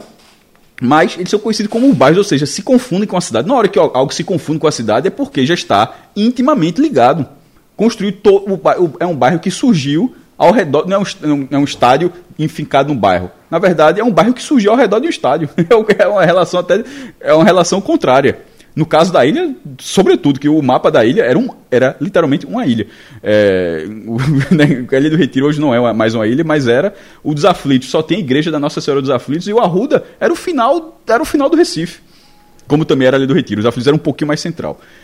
Tirar esses clubes daí é óbvio que não ia ser assim, porque a afinidade que foi construída ao longo dos anos ela, ela existe até hoje e ela está enraizada e faz parte da cultura. É algo do Recife, como o Maracanã faz parte da cultura do Rio de Janeiro. Então, assim, os clubes, o Flamengo não tem o seu estádio, o Fluminense não tem o seu estádio, tem a Gávea, tem a Laranjeiras, o próprio Botafogo que não tinha durante muito tempo, e o Vasco que subutilizava o São Januário durante muito tempo.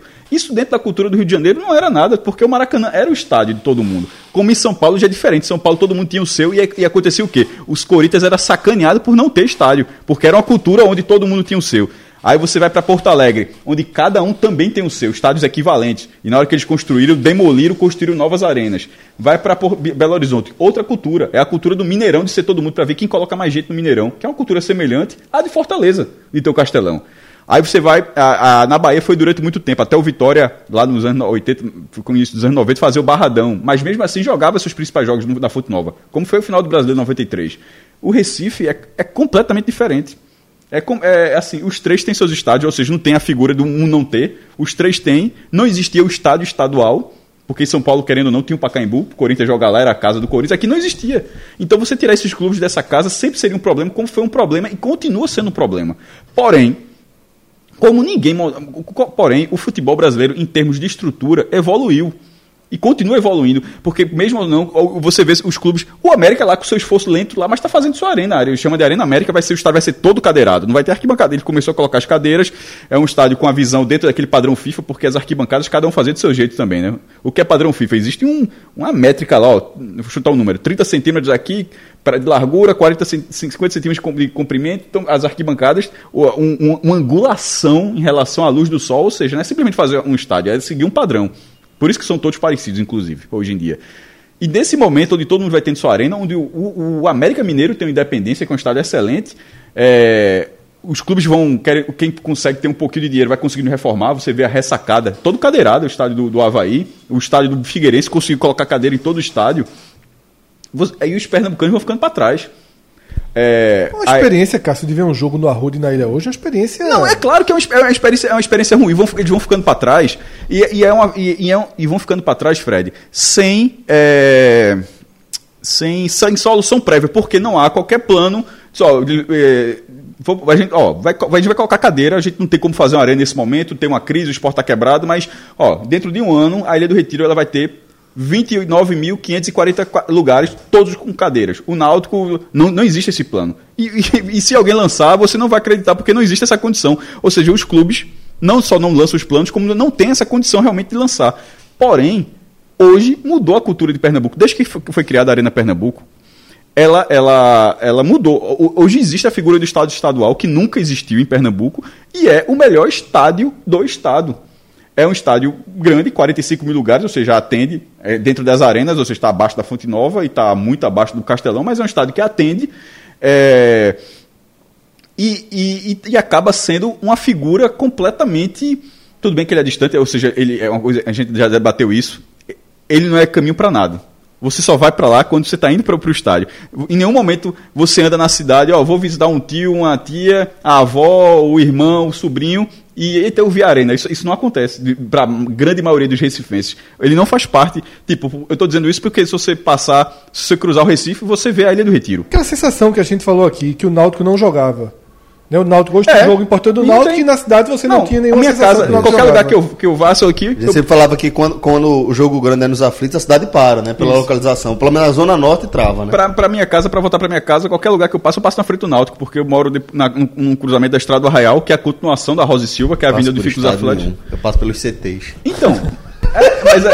Não, quando tem jogo no Náutico e no Arruda, da, da varanda de casa, eu vejo os dois estádios iluminados. Então, nessa situação de não, de não existir, de não, fazer, de não fazer parte, você acaba realmente esquecendo que existe estádio, mas ele existe. E é o melhor e não será igualado a médio prazo. A longo prazo é, a longo prazo é o infinito, né? mas assim, a médio prazo, a médio prazo não será igualado. Mas, é, esse aí, complementando com o que o Fred falou em relação ao ranço, você sabe que ele não existe. Quando você lembra, você lembra com ranço. assim, vira um problema muito grande. Agora, é um ranço criado não pelo estádio, porque quando você entra no estádio, eu, eu, eu já, toda vez que eu fui a alguns jogos com o Fred, a gente sempre tem aquele. Toda, na hora que você entra, você. Em dois segundos você esquece a raiva que você teve para chegar até ali. Por, porque é muito melhor do que o. Experiência. Mas, só, é experiência, mas né? só quando entra. Isso, isso. Só isso. quando entra. É, é ruim de chegar, é ruim, ruim de, sair. É ruim de, ruim de sair. A, a, o governo não, não colabora para ter jogos de médio porte, nem, nem de grande porte, falando de médio porte, já tem que ter esquema de mobilidade, se não tiver reclama. E muitas vezes muitas vezes os clubes não ajudam, como o próprio esporte nessa segunda-feira que a gente fez essa gravação. O esporte fez essa programação e todo mundo comprando, estava um ritmo bom de 8.500 ingressos, aí começou a ter queixa. Eu estava acompanhando, acompanhando, começou a ter queixa que os torcedores não estavam conseguindo comprar mais, não conseguindo, não conseguindo, 500 mensagens. Aí o esporte bota nota. Torcedor, foram encerradas. Torcedores, as- calma. É, foram encerradas as vendas online, agora por uma questão de logística, vai ser agora. Porra, avisa que vai acabar. Como assim? Avisar que acabou, não. Avisa que vai acabar. De- ó, quando der meio-dia, serão encerradas as vendas online. Certo? Quando assim. Exato. vou- Não é simplesmente fazer as pessoas se irritarem, achar que, ó, tá dando erro. Porque as pessoas acham que tá dando erro. Aí outro problema que sempre acontece na arena, eu nunca entendi porque isso não acontece. Muita gente tá reclamando. Quando você vai nos jogos, aí você passa o cartão e entra. Exato. Aí pra ir lá tem que imprimir um voucher. Vai ter que imprimir 8 mil folhas de papel, porra. Porra. Programação das catracas, né? Não, mas, pô, bicho, mas isso tem que ser. Tem que ser mudado. Tem que ser, tem que ser mudado. Ninguém, usa, ninguém usa aquela porra. Tem que Quando usa, vira um problema, aí, aí, aí, é impossível tirar o ranço. Aí o ranço fica dizendo, o cara, pô, meu irmão, eu vou na ilha com tudo que é ruim da ilha, eu passo, eu passo um cartão de crédito, passo nos, nos aflitos, passo no Arruda. Mas eu acho que Cara, essa análise já faz parte do ranço.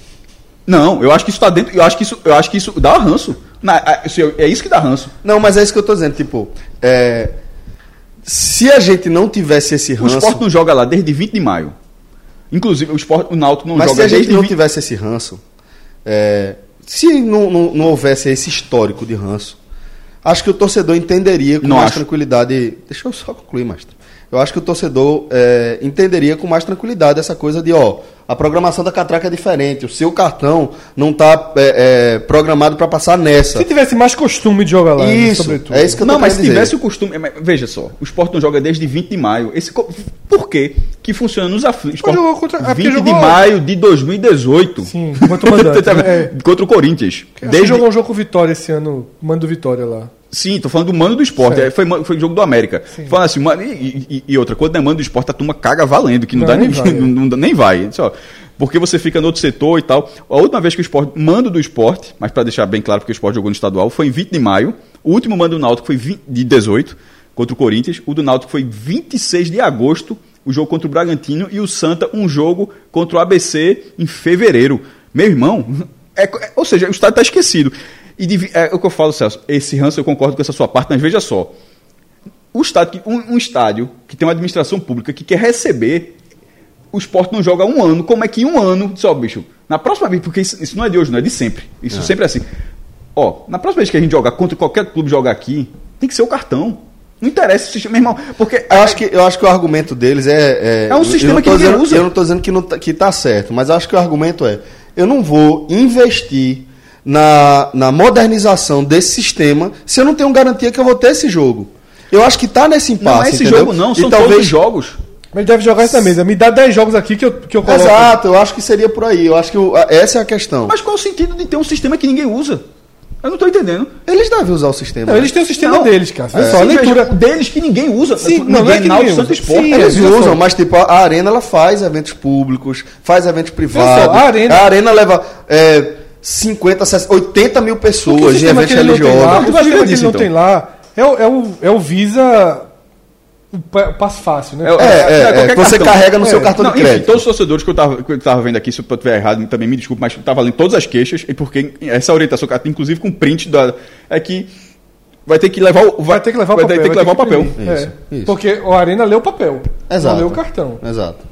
Não, levar o papel para trocar pelo ingresso. Não, não, não. São duas, são duas, são duas formas. Quem imprimiu o ingresso com o código de barra pode passar direto. Quem não conseguiu imprimir com o código de barra, aí vai ter que trocar. E detalhe, a última Nove- vez que eu passei por nove isso. mil folhas de papel. A última, forma- vez, é, a última Hã? vez que eu passei. De forma é, completamente desnecessária. 9 mil folhas de papel, Fora sendo tickets. que uma parte dela vai ser trocada por ticket. Que eu sei mais papel. mais. É. Porra.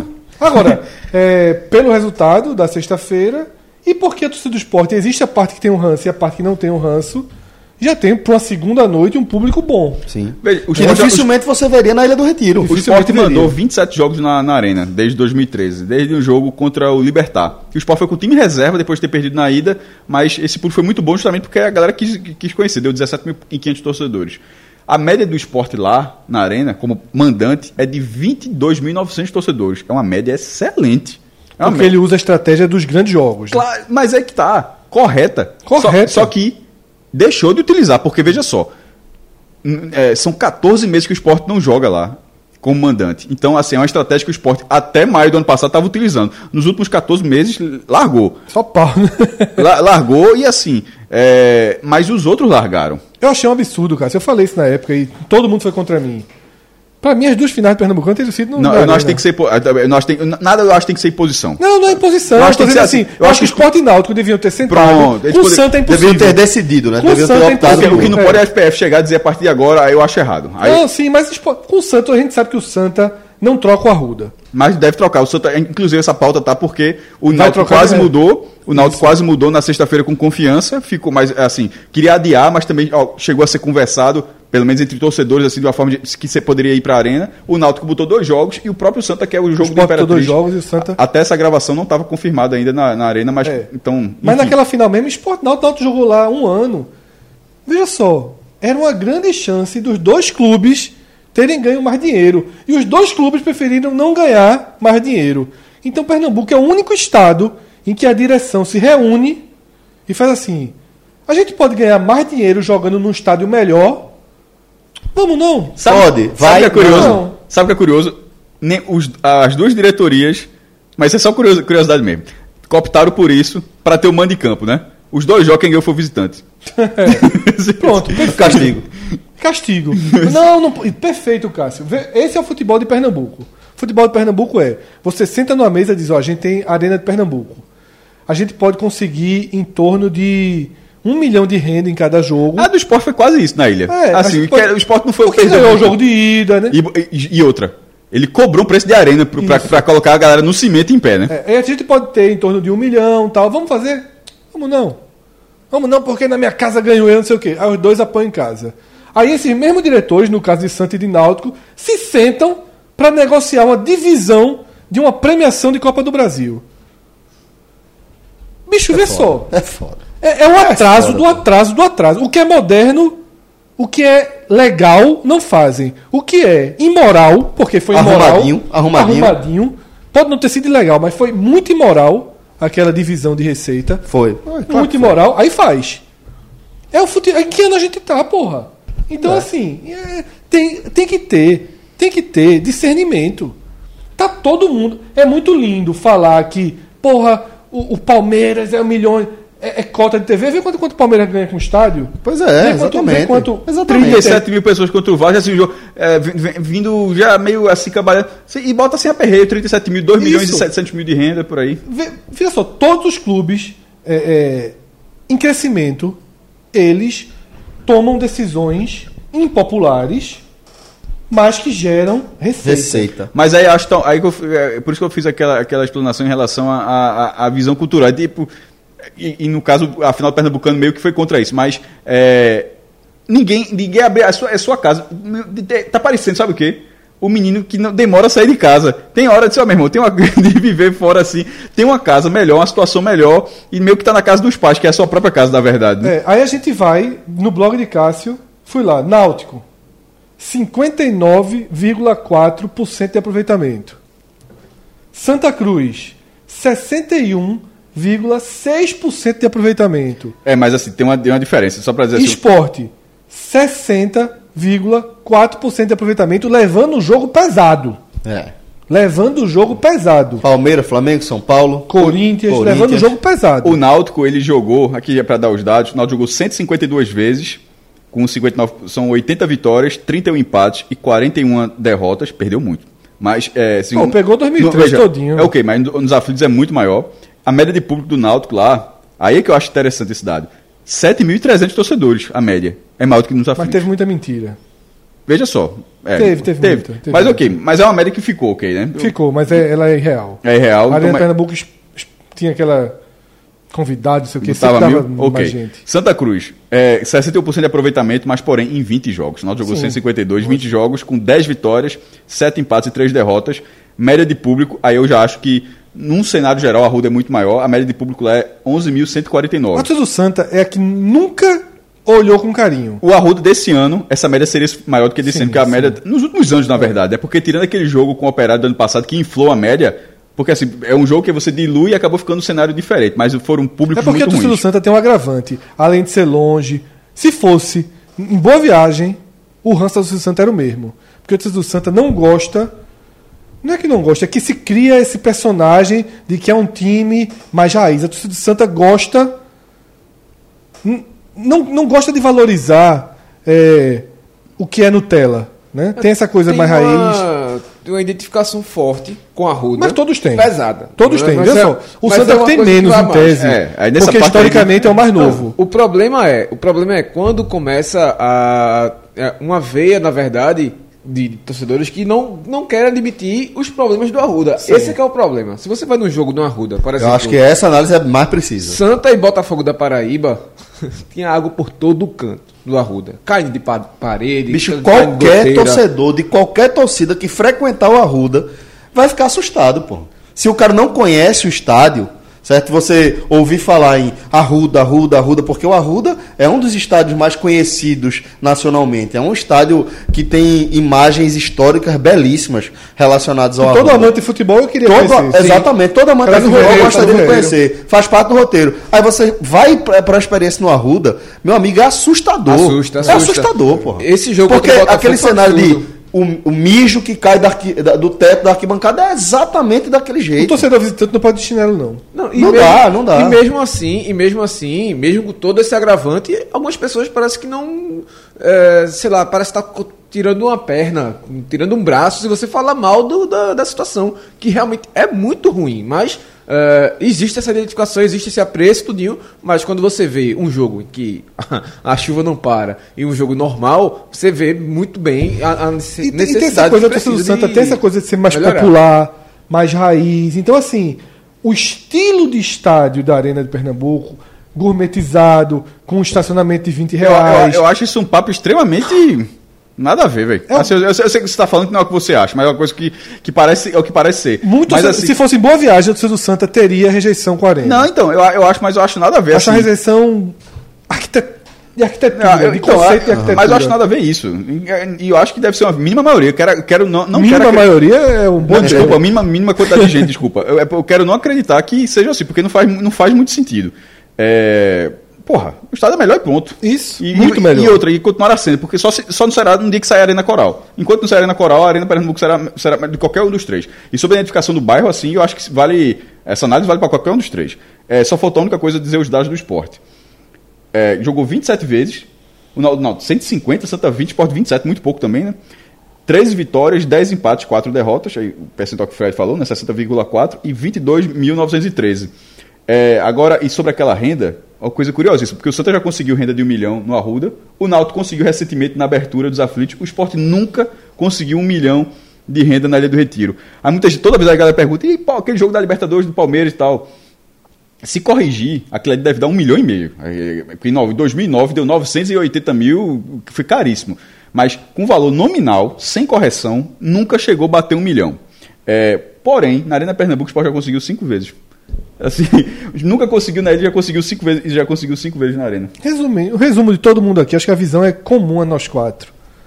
Usa o estádio de forma inteligente, A estratégica. seu favor. A seu favor. A seu favor, é só isso. Usem, pô. usem tudo que Inte- é relacionado. Enxergue como um equipamento que está à disposição. E de preferência que vai ajudar os três. E não. Ah, é Disponível. meu, é meu, é o do É. outro. É do... Não, exatamente. ainda mais agora que não tem mais contato com o Náutico. Não tem, não tem mais identificação com a torcida. ele agora- O que a gente tá, é vendo- o que a gente jogo- tá debatendo é é justamente o jogo o contrário. é o jogo o que tem em comum entre as torcidas é o ranço. É, é cimento, aço, plástico e grama. Exato. Não- não- E luz. e luz. E de boa qualidade. Tudo de boa qualidade. Que você, contribuinte, colabora com sua tributação. A gente tá pra pagando pra ele tá manutenção. aberto ou não? Exatamente. De- continuará pagando assim por algum, algumas décadas ainda. É, ou mais. É, é assim, é, irmão. É o jogo grande que dá ali. Se você tiver. Você é o jogo grande que você pode fazer, porque eu acho que o campo existe. Eu, a gente deu o exemplo das finais, que o Náutico perdeu, ele perdeu. Mas, de forma geral, eu acho que o esporte é muito mais forte jogando na ilha do que na arena. Eu acho que o Náutico tem tudo para ser um clube mais forte jogando nos aflitos do que na arena. Certo? Dependendo do adversário, sim. É, Sim, eu acho então, ah, eu, eu acho, eu acho que, que de uma forma geral, eu acho que ele tem, ele tem isso. Porém, a dependendo do jogo e dependendo do volume de torcedores, quem já foi ali, da- das três torcidas, aquilo vira um inferno.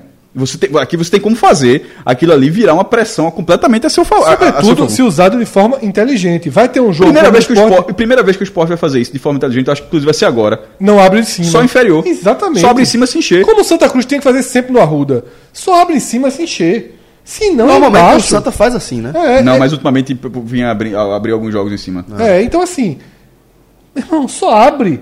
O C... Primeiro, para não ter custo. Isso. E segundo, para criar uma atmosfera boa.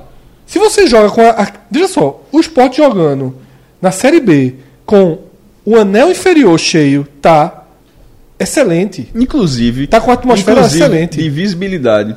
A imagem de busca de patrocínio. Porque você tá passando. Você passa um clube massivo. Pra que você, em vez de ser aquela coisa assim, pô, joga com ninguém, porque é pra, e mesmo que o público seja mediano, mas pelo formato, vai estar uma imagem boa de TV. A, a imagem de um jogo do esporte na Série A, Cássio, é constrangedora. Eu acho que o esporte é o clube da Série A, quando jogava a Série A, que vendia a pior imagem. Para uma pessoa que está assistindo um jogo, gramado ruim, pro padrão de Série A, mesmo quando a ilha tá Claro. boazinha, tá ruim padrão de Série A, A é arquibancada gasta, quando não tá lotado, fica aquele cimento gasto. Você vê um jogo do Figueirense, por exemplo, quando não tem ninguém, é a cadeirinha Tá verde. verde. Você tem o jogo do Havaí, não tem ninguém, é cadeirinha azul. O esporte é aquele cimento sujo, gasto. E uma iluminação fraca, escura. Vê o esporte essa semana. Em já tá- a lembra que a gente tá falando daquele caderno? Em algum momento será vetado. Isso. Tá? Porque, ó, no momento que era é, de 20 times, é, 8 tem arenas. De 20 times, 12 tem arena. De 23, em, algum, em algum momento, e falando de mando de campo, não é de ter arena, mas de estar jogando em arena. Em algum momento ficar de 20 times, 3 não ter arena, os 3 vão ter que se virar. Ainda mais tendo um no estado, né? Não, na verdade, assim, vai- em algum momento vai dizer, só, bicho, ó, não dá pra de 20, só tu não ter não, sobretudo, ter- vai ter que dar um jeito aí.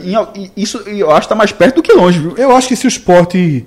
é, Não, como regra, como regra. Sim, eu acho que se o esporte reencontrar o eixo, enquanto Pra clube- qualquer um que subir de Pernambuco. É, né? se subir, se encontrar o eixo enquanto clube, eu cogitaria acostumar com a arena, sabe? Não é levar todos os jogos, não, mas é de fato se acostumar a Mas eu tô jogar dizendo lá. assim, pra, se pra- pra começar em algum momento chegar, eu disse, ó, não joga mais na ilha. Primeira, jogo de primeira divisão, um nível, porque já existe a capacidade mínima, existe iluminação mínima. A ilha pode ser vetada por iluminação, por exemplo. Tá- tá- tem- existem ah, encargos que podem vetar. longe de casa há mais de uma semana. Milhas e milhas distante do meu amor. Galera, vê, a gente tava comentando agora há pouco da minha escolha de me isolar dentro do meu isolamento. Mas vou dizer que eu curti bastante a estrutura.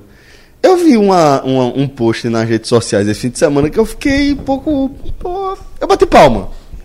Eu bati palma. Eu achei um negócio meio Capitão Fantástico. Nossa, Fake. querida. Muito fake, pô. Muito fake, muito fake. Nosso querido João Grilo é, resolveu encarar um trailer e foi pro, sei lá, pro litoral sul, Tambaba, pra É o maior garoto propaganda do Village. Porque ele abre as férias dele no Village, mostrando tudo. mangalô, luxo, né? Programação infantil pro mar. 9 às 21, a 365 dias por ano. vida da porra, bota logo aquele óculos espelhado. Beleza, aí o cara continua as férias, sai do Village, né? Uma hora tem que sair, né? Uma hora tem que sair, aí continua as férias, faz Bora, mudança, menino. Aí faz assim, ó, vou terminar ali minhas férias. Num trailer, debaixo de chuva. Ou seja, ganhou ponto e perdeu, né? Já tá devendo pra próxima férias. Meu amigo, que incursão litorânea questionável. Que incursão litorânea questionável. Foi foda. Eu recebi aqui, mandaram pra mim aqui no WhatsApp uma foto. Ah. Eu digo logo quem mandou também. Diego Garnier. Mandou uma foto de João de braço aberto. Foi. Aí, Foi. Diego Garnier mandou assim, ó, bicho. Parecida com a sua, só que mais perto. Eu vou dizer aqui exatamente. Um dos motivos foi esse, muito perto, né? Você só vê as costas de João, você não vê nada. Só vê, parece que ele tá mostrando a camisa do Náutico, Não, né? de costa, né? Aí é, tem que abrir um curso Fotos em Viagem. Porque, meu amigo, João, essa foto desguembelada. Só tem João, pô, na foto. Você não vê um, é um céu cinza, um pedaço de terra. Pode ser na varanda dele, em Casa Amarela, ou na Veja Deus só. do céu. Aquele cara ficou nu, foi. Em algum momento ele fica, imagino eu, né? Na praia, na praia de nudismo. Aí eu acho que não, porque tem, tem um trecho lá de Tambaba que não é, é pra nudistas, né? Mas botou. Botou foto. Eu acho que Botou ele- como se fosse, né? Esse Agamenon, eu não sei se já vai ser quarta-feira, não. Acho que é só na outra, né? Que ele volta é. É. É. Meu irmão, aquele cara ficou nu, foi. Na... Volta a dizer. Eu quero Tá saber. entendendo, na eu praia. quero saber como é que ele. Enfim, ele vai ter que muito esclarecimento aqui quando Meu voltar. irmão, é assim.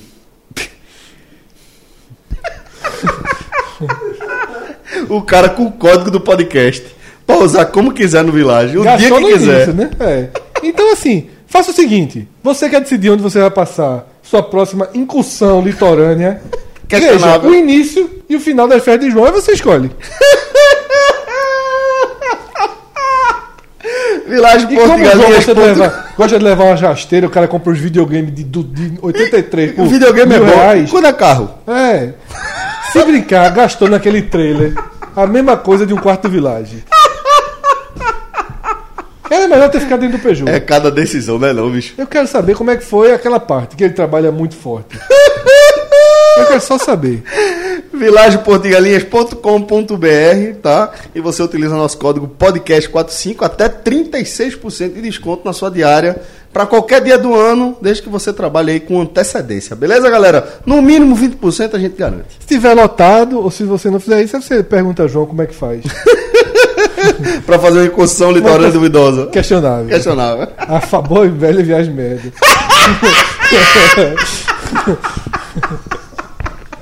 Trouxeram um programa desse. Qual a viagem merda que você já fez? Não, pra um Agamenon.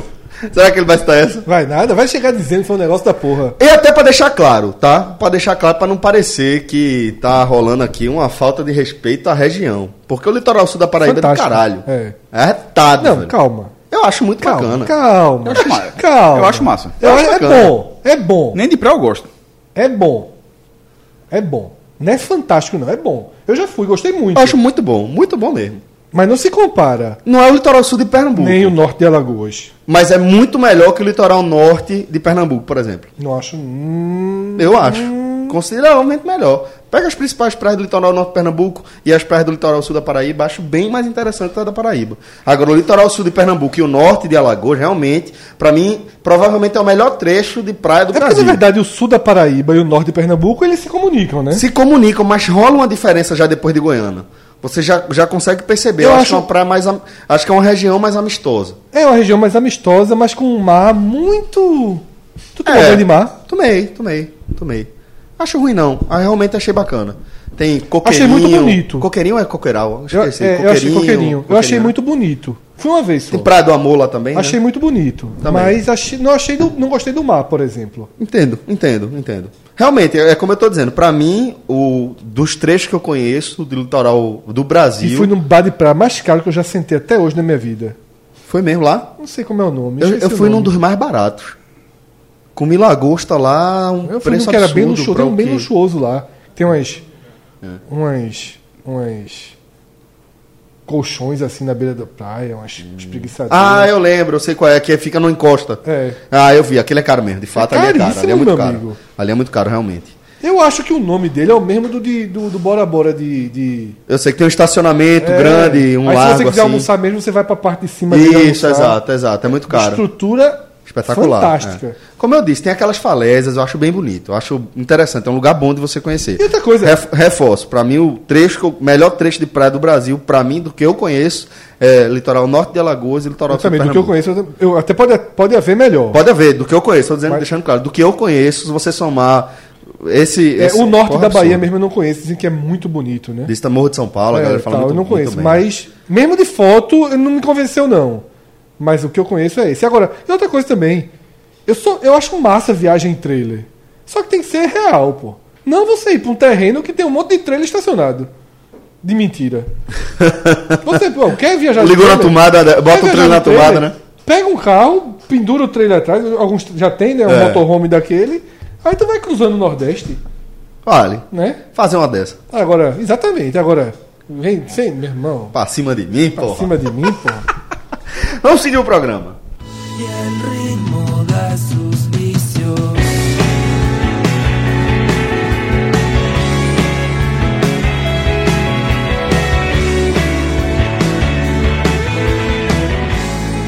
Olha só, galera, a gente tá ouvindo aqui Mejor Enemigos. Até peço desculpa aí pelo espanhol, não é meu forte de jeito algum. La cueca cuela.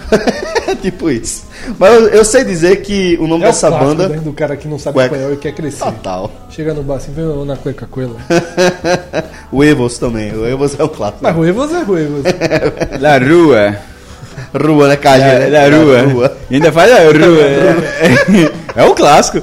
E o que confundia muito é porque tinha um presente da gente, Fernando de la Rua. Tu, ah, porra, então deve ser. Mas é, eu, eu sei o suficiente pra dizer que o nome dessa música é Mejor Enemigos e que a banda é Futebol en la Escuela. É uma música é, de uma banda peruana, um rock peruano que eu dei uma pesquisada rápida aqui no Google. e uma banda que apareceu ali com um, um pouco mais de força em 2017. E a gente resolveu trazer pra cá pra começar a falar sobre Pan-Americano. A alternativa era Pa- Pan-Americano. Aí resolveu mudar. Era pra ter sido essa, meu irmão. Mas estamos ouvindo aí Melhor Enemigos. e também Pa- Pan-Americano. Essa é a, música- essa é a música do Pan, porra. Como, como, ter, como, como, é, é claro que essa música do Pan, tipo aquela, aquela que é fantástica, aquele pagode, sei lá o que negócio, do Agamenon, Agamenon, o que.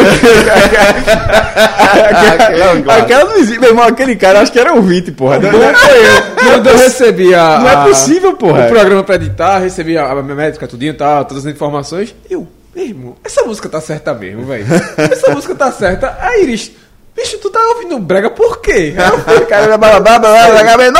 Aí quando eu achei a versão ao vivo, aí tinha lá, Agamenon! Aí eu, E não tem nada com É essa nada. Era uma loucura, pô. É, é ouvinte, eu trato como ouvinte. Mas estamos ouvindo agora essa, do- essa dobradinha, né? Melhores Enemigos e Pa- Pan-Americano. Luciano podia fazer umas músicas, né? Luciano tocou no aniversário de Rafael.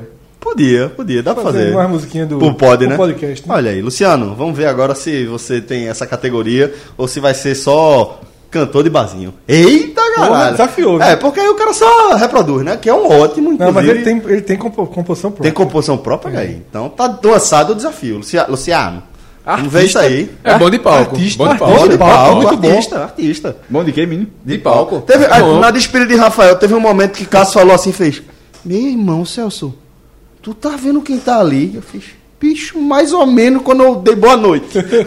Entrei e vi que é o Luciano. Eu já tava conversando com o maestro há um tempo. Aí, aí os caras falam, não, mas tem o Instagram, o Instagram dele, ele bota foto, eu não vejo o meu, porra. Porque não.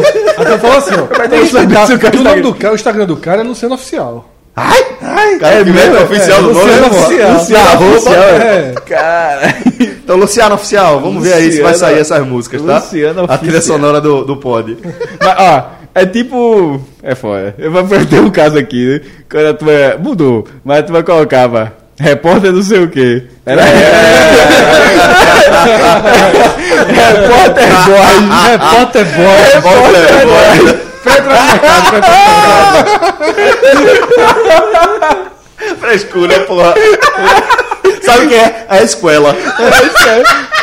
É a escola de onde ele vem. Todo mundo é repórter. repórter Zirpoli, repórter Shigami, repórter Você lembra? Figueroa. Repórter Leal. Repórter Léo. Mas assim, repórter boy é tudo assim, meu irmão. É o Agamenon.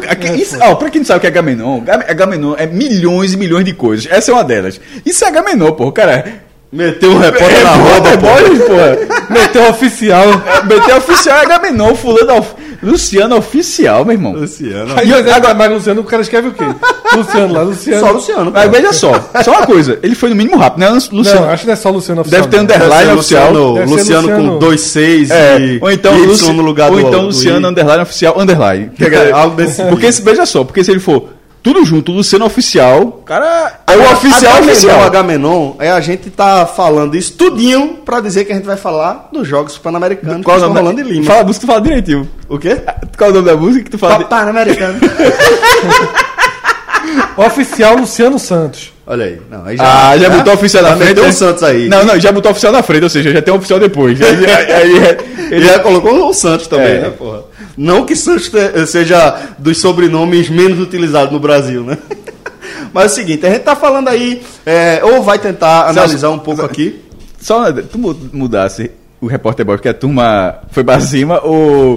Aposentou. ou aposentou. Não, eu aposentei, aposentei. Aposentar o quê? Eu queria, eu queria uma coisa mais, mais identificada. Ok, é- Agora é Podcaster Borges. Não, não, não é de Borges. De Borges. Não, de tá Borges só tá- na descrição, só na descrição. De Borges tá É, valendo. De Borges, mas repórter Borges é foda. Bora. Tem o 9, tem o 9 ainda. Número da, da escola. Puta. pariu, velho. Dá pra tirar não, bicho? Aproveita aí, tá vendo aproveita. De tá fazendo já essa- tinha rolado é já. tá Por que, por que ele colocasse Não, pô, troca a camisa, porra. Eu quero. Ah, É a tatuagem, é? Não, não. É Porque se for camisa- tatuagem, vai colocar o. Mas é, é, é o número da sorte, é o número da sorte. Certo. Aí, é o gigante, né não?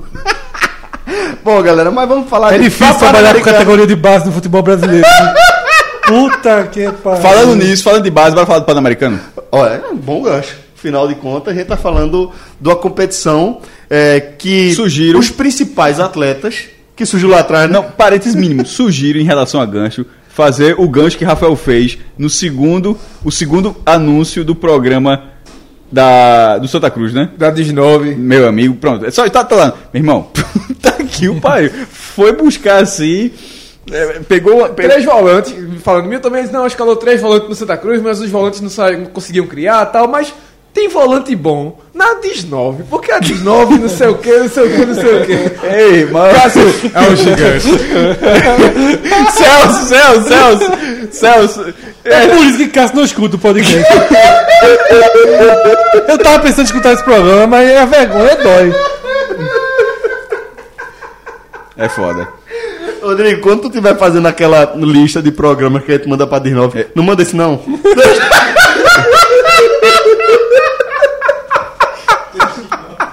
Não é esse não, deixa. A gente coloca, acrescenta mais um anúncio aí pra 19 na programação. Bota mais dois. Foi foda. Ó, galera, é, eu até me perdi, galera. Falando em Agamenon, vamos Fala falar do. PAN, que é um. Agamenonzinho também. Pois é, que, que a gente até já trazendo a discussão para um debate prévio que a gente já tocou aqui, de entender, de enxergar que o Pan-Americano, quando a gente coloca ele numa perspectiva é, de um país que já já sediou as duas maiores competições esportivas do planeta, as Olimpíadas e a Copa do Mundo, Claro que o Pan-Americano ele vai ficar num patamar bem abaixo, né?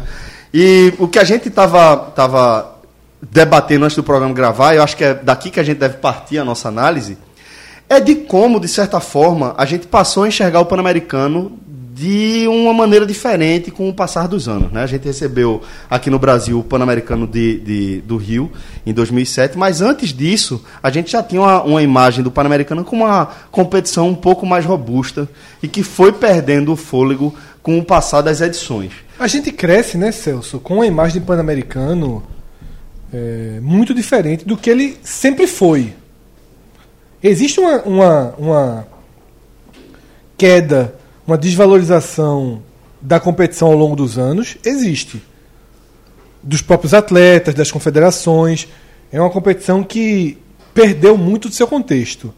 Mas parte da nossa memória afetiva relacionada ao Pan-Americano, ela foi como um chip implantado assim em nossa cabeça, numa época que a Globo tinha o pleno controle da narrativa e a Globo sempre valorizou seu produto, como qualquer canal de televisão faz, Como a Record tá fazendo. como a Record está fazendo, você sempre valoriza seu produto ao máximo.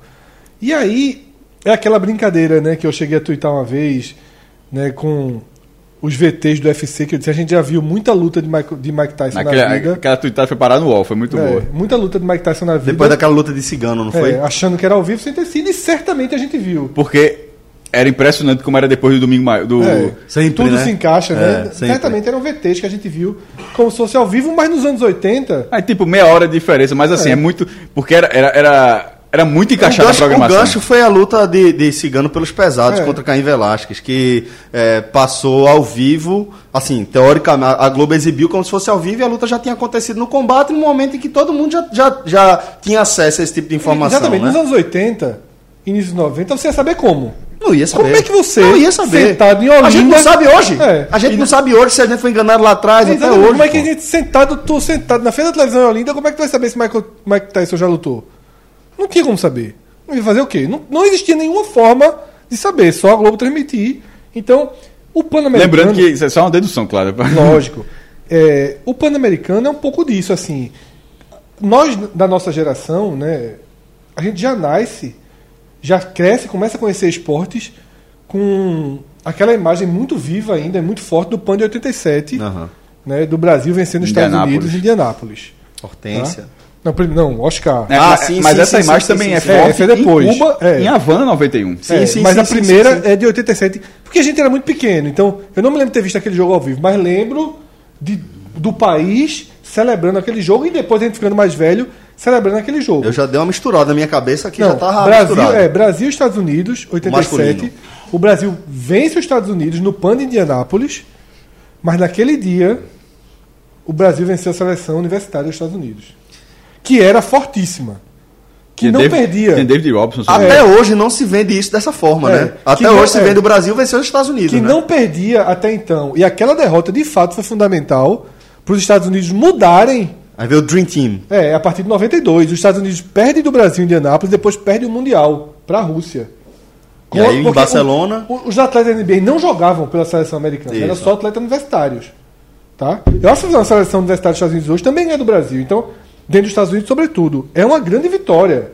Mas não é a vitória contra o impossível. Não foi a vitória sobre Mas, o Dream Team. mas há um É. reconhecimento, tanto é que depois o é, Oscar entrou na calçada da fama. Sim, É, é, exato. Eles Claro. tinham peso.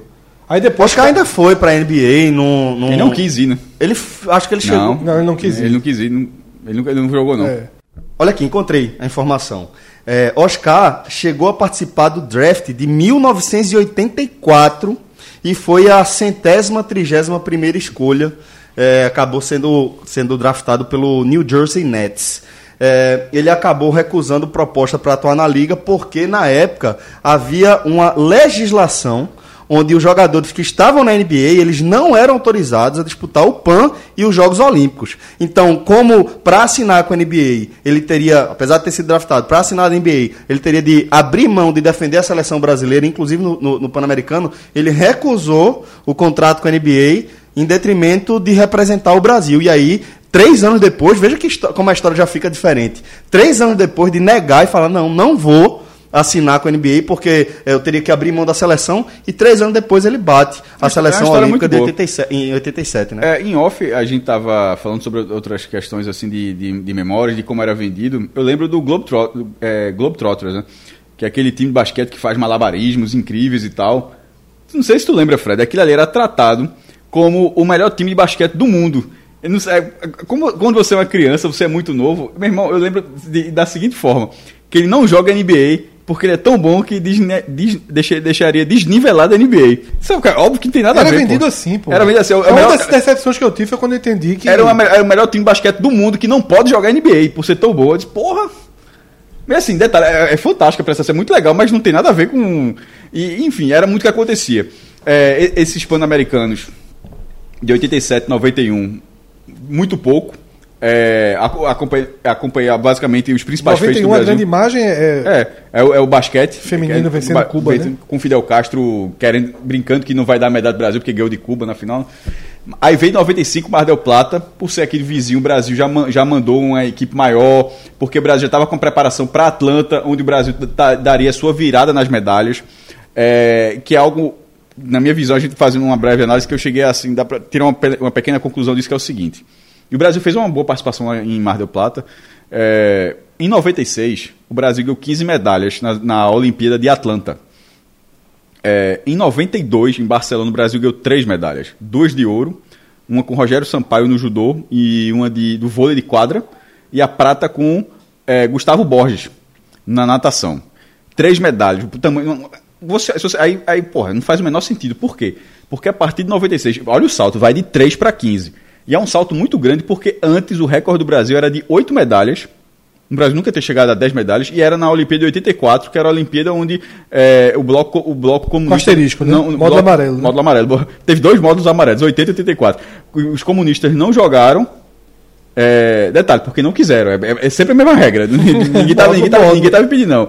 Ninguém tava pedindo. Não jogaram não disputaram não, a União Soviética e todo mundo que apoiava ela e, e- e- que foi em Los Angeles nos Estados Unidos só- e isso foi o troco na verdade porque quem começou foi o, é, em 80 que foi em Moscou o bloco capitalista liberado pelos Estados Unidos vários países não é, não disputaram a de 80 o Brasil jogou as duas Assim, o Brasil jogou as duas meu irmão tem bronca aí que vocês se viram aí papai vai jogar e fez oito, oito- e ganhou oito medalhas é, na, nessa Olimpíada, né? Isso Hoje eu- o Brasil eu- não iria pra Rússia não, viu? Se eu falei 84, mas na verdade o recorde foi em 80. Oito medalhas.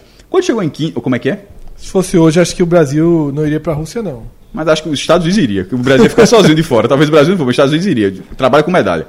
É, aí quando foi em Atlanta, teve esse salto 15.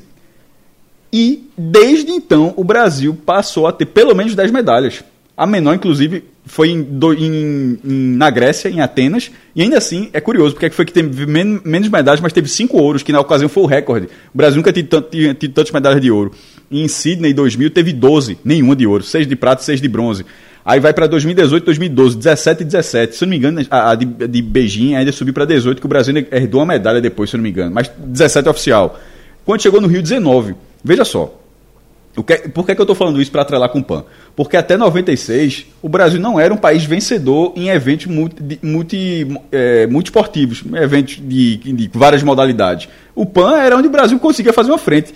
Quando nas Olimpíadas, ou seja, 96 para agora 2020, já passaram, meu irmão, mais de 20 anos. O Brasil se acostumou a não só ser um país que consegue cons- con- conquistar medalhas nas Olimpíadas, como conquista quase todos os dias, ou se não conquista quase todos os dias, tem dias que conquista mais de uma. O Brasil passou a ter medalhas em provas nobres de esportes individuais que eram inacessíveis pra Fred, gente. nas últimas três Olimpíadas, o Brasil teve médias, medalha superior ao dia de, de- de competição, que foi 17, 17 e 19. E, e- e qual o paralelo disso com, jo- com os Jogos Pan-Americanos? A perda de importância. Porque é, você passa a ver, ó, você- os seus, pri- pri- primeiro, os seus, os seus atletas que ganham medalha não estão competindo. Por exemplo, os que ganham medalha no vôlei de quadra não jogam o Pan-Americano. Os que ganham de vôlei de praia não jogam o O que Pan-Americano. os Estados Unidos fazia em 91, O Brasil faz hoje. Brasil faz hoje. Só É que porque o Pan-Americano- continua ganhando medalha.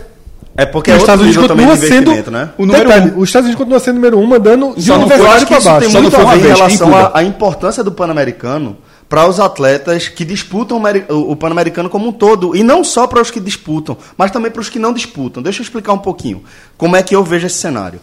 É, os Estados Unidos, eles são provavelmente o grande modelo que a gente tem de... de é, vínculo entre vinculação na verdade entre o esporte e a educação tem rendido os melhores frutos possíveis para os Estados Unidos ao longo das últimas décadas. A gente sabe que também faz parte da política externa dos Estados Unidos e de qualquer grande potência é, se transformar numa potência esportiva para mostrar também a sua força cultural como um todo, tá? E vamos colocar então os Estados Unidos à parte dessa situação para falar dos outros atletas que, de certa forma, estariam vinculados ao Pan-Americano. Os atletas de países como Peru, como Brasil, como Argentina, como Equador, como Venezuela, México, eh, Canadá também fica um pouquinho fora dessa alçada, até por conta da, da, da ligação à questão econômica como um todo. E eh, para esses atletas é fundamental ter contato com a competição como Pan-Americano, quando você não tem um calendário eh, regular com o qual você possa contar para o aprimoramento seu mesmo como atleta, do seu próprio desempenho. Então, o Pan-Americano ele acaba sendo uma, uma, é, uma etapa essencial na carreira desses atletas em algum momento. Eu Se escutei um eles termo muito bom, saltarem. Simulação. O Pan-Americano é uma simulação de Olimpíada. Perfeito. Com Vila, com Dias. E qual É a importância disso na vida importante. de alguém, de um atleta? Olha a relevância disso. Eu vou lembrar, não quero fazer um paralelo, dizer que eh, dá para comparar essa história que eu vou contar com a- essas histórias, esse- esses outros atletas de alto rendimento que eu estou comparando. Mas eu treinei natação um tempo e eu treinava diariamente. Treinava duas vezes por dia, treinava fim de semana. Eu participava dos pernambucanos, eu sempre disputava, eh, conquistava medalhas pernambucanas nas minhas categorias, disputava finais de, de, de- de Norte e Nordeste, eh, conseguia alguma eh, relevância no Norte e Nordeste. 25 metros, né? 50. A piscina? Não, Não, e voltava, né? Eu acho que Tu nada 50 metros no fôlego só. debaixo d'água nada, inclusive. Então a gente é, treinava todos os dias, eu tinha essa, essa rotina de atleta, e uma das recordações mais queridas que eu tenho é disputar grandes competições, brasileiro, norte nordeste, mesmo que você não tenha alcançado grandes marcas, grandes conquistas, certo? Mas pra gente que é, treina diariamente, no meu caso, eu que treinava diariamente, aquilo representava uma parte importante do esforço.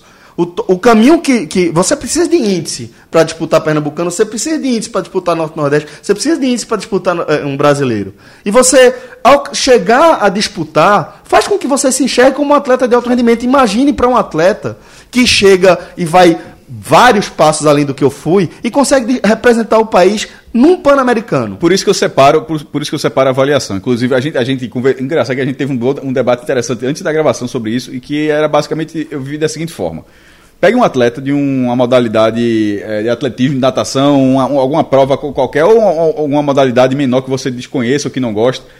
Mas veja, ve- veja pelo lado do atleta. Exatamente, Ele, lado ama, do atleta. Ele ama que, mas porque são duas, porque- mas eu- eu- eu- são duas análises. Eu tô falando Duas. pelo atleta e depois, a, e depois a do país. A da disputa do, do comitê e tal. A do atleta. Ele disputa o que ele gosta porque ele não está sendo, a- a- não tá sendo obrigado, ele gosta, ele, ele cresceu com aquilo, ele ama aquilo, ele- existe uma prova e ele está lá lutando. Aí no PAN, ele foi bronze no PAN, que a gente está tratando como evento menor, porque é um evento menor, mas foi no PAN, e na Olimpíada ele ficou numa semifinal, ou seja, geralmente é 16, 8, ou seja, semifinal significa que ele ficou entre os 16 melhores. Esse atleta, ele é um atleta de alto rendimento. Ele, ele- porque o atleta. Vencedor. É, é, o atleta de alto rendimento, ele não. É, pô, o que tem a medalha, na verdade, ele é dos melhores, assim. Eu assim, Isso, mas um isso. cara que no mundo, pelo que ele faz, ele ficou em, em terceiro melhor das Américas, e num cenário 16 mundial. do mundo. E, e ficar entre os 16 do mundo. E ele é não atleta- necessariamente ele está entre os terceiros do mundo. Ele não é. Ele ficou na Olimpíada, mas não. Por exemplo. Na tênis- mas tô tratando como Tênis de mesa, o décimo segundo, não é nem. Não está nem entre os 50 do mundo, porque tem, só vão dois chineses. Sim, se sim, pudessem, sim, sim, se pudessem ir 100 chineses. Claro, Claro, claro, claro, mas, claro. claro, mas eu tô falando pelo lado do atleta da competição, sim. porque a Olimpíada é o, é o ápice e o cara lá disputou a Olimpíada e ficou num- entre, entre- entre- ficou em 16 lugar. O cara, pô, em um prova tem 70 pessoas que tem qualificação para chegar lá, então esse atleta é vencedor. Então, e- e agora espalhe isso sobre qualquer outra categoria de categorias menores. Porque categorias maiores, por exemplo, é, o futebol feminino não pode jogar porque por ser o campeão sul-americano não pode nem disputar, é uma regra. O futebol masculino, é, que classifica pelo sul-americano sub-20, aí o Brasil foi um fiasco. O Brasil poderia estar jogado, ter jogado. Mas quando o Brasil joga, manda o time Z. Manda, manda o time assim, sub-19, sub-18, inclu- tanto que tem quase não ganha. é, no PAN, isso aconteceu até no PAN do Rio, que o campeão foi o Equador. Assim, isso- isso- o Brasil realmente não tem interesse nos Jogos Pan-Americanos de futebol. Agora, vendo pelo lado do país, da, da organização e do, e, do, e do evento. Na hora que o evento ele vai, vai limando a- as disputas, as vagas olímpicas desse, ter- desse torneio, eu acho que ele só faz diminuir. Porque acontece muito de vai estar de- em momentos próximos, é, torneios pré-olímpicos, aí acontece o quê? O botar a nata para disputar o pré-olímpico, Claro, que E- é, acaba sendo o, O fim, que- né? que- o a gente fim. tra- o atleta amador ele enxerga ciclos olímpicos, Porque, né? o pré, sei porque de repente se o cara ganha um pré-olímpico é melhor do que ser campeão assim, pan- Sim. não, de uma prova que não tem vaga, claro. Sim, existe sim. uma prova pan-americana que não tem vaga e existe um pré-olímpico. Pra mim, eu acho que o cara ser campeão, o cara ganhou o pré-olímpico. Todo atleta vai muito achar mais isso. importante. Então, mas nesse caso, o próprio país, por ter um número de vagas, pegando esse- exatamente o exemplo que o Fred deu do- dos chineses, acontece mais ou menos isso. Pegue de várias vagas. Você. você o Brasil tem direito a três vagas no, no, no PAN, no, no pré, vai estar três. E outros que estão lá de quinto, sexto, sétimo lugares é que vão pro Pan-Americano. Isso aconteceu, inclusive, com, a, com, a, com, a, com o vôlei de praia. São duplas de oito, de oitavo lugar no ranking, nono lugar no ranking. Então, Nenhum- assim, as duplas do Brasil que foram pro Pan-Americano não disputam o circuito mundial. é porque você não coloca a principal força. Agora, Aí, é do, por exemplo, o Brasil perdeu do México nas quartas de final do vôlei de praia masculino. Aí o atleta brasileiro dando a, a explicação por que perdeu, porque é surpreendente o Brasil, é uma potência do vôlei de praia, ele falou: Não, os mexicanos jogam o circuito mundial. É. Eles acabam sendo mais experientes. os caras jogam o circuito brasileiro. É joga o- no frio. Os caras só jogam aqui no Brasil, de Sunga, Recife, Santa Catarina. Aí, é, e mesmo assim, nesse cenário, ou seja, não colocando a coisa que os Estados Unidos já faz, e já continua ganhando, só não ganhou o, de- só não ganhou o evento de Cuba em 91. É, e se eu não me engano, de 58, se eu não me engano, quem ganhou foi a Argentina, que foi em Buenos Aires. Tirando os Estados, os Estados Unidos ganhou todas as outras vezes. E o Brasil, a melhor colocação foi segundo lugar em 63, em São Paulo. É, o Brasil, nas últimas três edições, é, no caso 15, on- é, 11 e 7, parece que foi em terceiro lugar. E, só, e, só, e eu, eu acho que o interesse do Brasil, que eu estava falando do, do Sport TV, da Globo e tal, ela ia até porque teve uma preparação até o PAN. Porque o PAN ele foi anunciado anos antes. E aí o Brasil, o Rio co- colocou 3, bi- 3 bilhões de reais naquele evento. Eu acho que se o Brasil quisesse hoje, ele seria segundo lugar já. Se ele mandar sua força Mas máxima aí vale tudo, para os outros vale também. pros outros, Vale, vale para Cuba, é. vale para. Veja, se, Logicamente. se- não, eu acho que, na verdade, se todo mundo colocasse força máxima, talvez o Brasil fosse quarto. Porque o Brasil não fica na. No, Ia é, brigar com o Canadá. Ia brigar com o Canadá, como briga nas Olimpíadas. Não fica na frente de Cuba. Geralmente, a Cuba no boxe arru- arruma, uma- arrasta umas oito medalhas. assim, a, a grosso modo, né? Fica com. Historicamente, Cuba, durante muitos anos, os últimos anos não, mas durante muitos anos, a Cuba era, era clássico. Dez ourinhos na Olimpíada. É, porque pra você, na Olimpíada é diferente um pouco a lógica, porque assim, na Olimpíada Cuba tem nichos que ela consegue dominar. Então, como a, como a Ucrânia e, o- e ali eu aquele o, leste esporte- europeu. é, o Brasil hoje já é o Brasil peso. hoje já é já tem um- uma complexidade esportiva muito mais forte que a de Cuba, mas muito mais forte. Mas a gente vai para outra questão também, que é a mesma coisa que a gente falou da Ucrânia, que a Ucrânia, acho, que foi- É. foi a Ucrânia, na, no- na última Olimpíada, uns três primeiros dias ganharam seis ouros. Aí a gente falou, acabou a Olimpíada dos caras. Acabou, pode largar, é três E o- dias o evento E o lá. Brasil joga a Olimpíada porque assim, o futebol ouro vale uma medalha, o, o vôlei vale uma medalha. Então, mas assim, para ganhar aquela medalha, o cara jogou quatro, cinco vezes, você você curtiu o evento, assim, é- que é um outro debate. Mas é, sobre o PAN, eu tô comecei olhando pouco porque eu deixei de olhar, na verdade. Justamente pelo que o Celso falou na abertura, quando teve a questão do Olímpico, quando, quando o Brasil se tornou um país que consegue competir olimpicamente, o PAN ele, ele perdeu muita força pra mim. Porque, pô, veja, inclusive a Olimpíada próxima vai ser em Tóquio, em, em 2020. Assim, vo- você está você tá, você tá olhando um evento que antes você vê, o que daí você extrai pra Olimpíada. Nada, você não extrai nada. Basicamente nada. É, isso é muito ruim, porque no- o, o PAN era você olha, pô, esse time aqui vai ter uma condição de de repente ser finalista olímpico, de se com muito esforço brigar por uma medalha, porque tinha isso. Agora não. não O que dá, Cássio, pra mim, Fred, é o seguinte, eu comecei Alguns a ver tem, o PAN, tipo o a ginástica, tá lá, a Zanetti, eu- pou- mas poucos casos. Poucos casos. O Isaquias. É, o que pra mim é interessante é o seguinte: o PAN, como eu falei antes, é uma simulação da Olimpíada. Eu, eu, eu soube que o PAN estava prestes a acontecer faltando três semanas. Eu lembro que eu falei assim, lá no Super Esporte, a turma tinha esquecido que existia. Eu falei, ó, tá vindo PAN aí, viu? Tal, os pernambucanos que vão. Essa coisa básica de cobertura, né? É, mas agora que tá passando, eu tô assistindo sempre que eu posso. Por quê? Porque eu gosto muito do esporte olímpico, todos nós gostamos, e é uma forma de eu começar a mergulhar e a estudar mesmo o como o Brasil está para a Olimpíada. Não é parâmetro, mas, por exemplo, é, a ginástica do Brasil que ganhou ouro no PAN por equipes. Ontem assistindo, eu já, já fui pesquisar, por exemplo, eu li uma notícia que o Brasil, a nota que o Brasil tirou em Lima, foi maior do que a nota do Brasil no Mundial. E em tese a nota independe de onde você tá. Se você tirou uma nota boa, você tá. Tipo, é como um índice de, de uma Sim. natação. Sua série foi bem feita porque os árbitros são internacionais. Né? O critério é o mesmo, seja no PAN, seja. Então, assim, opa, o Brasil com essa nota aí teria sido quinto lugar no último Mundial.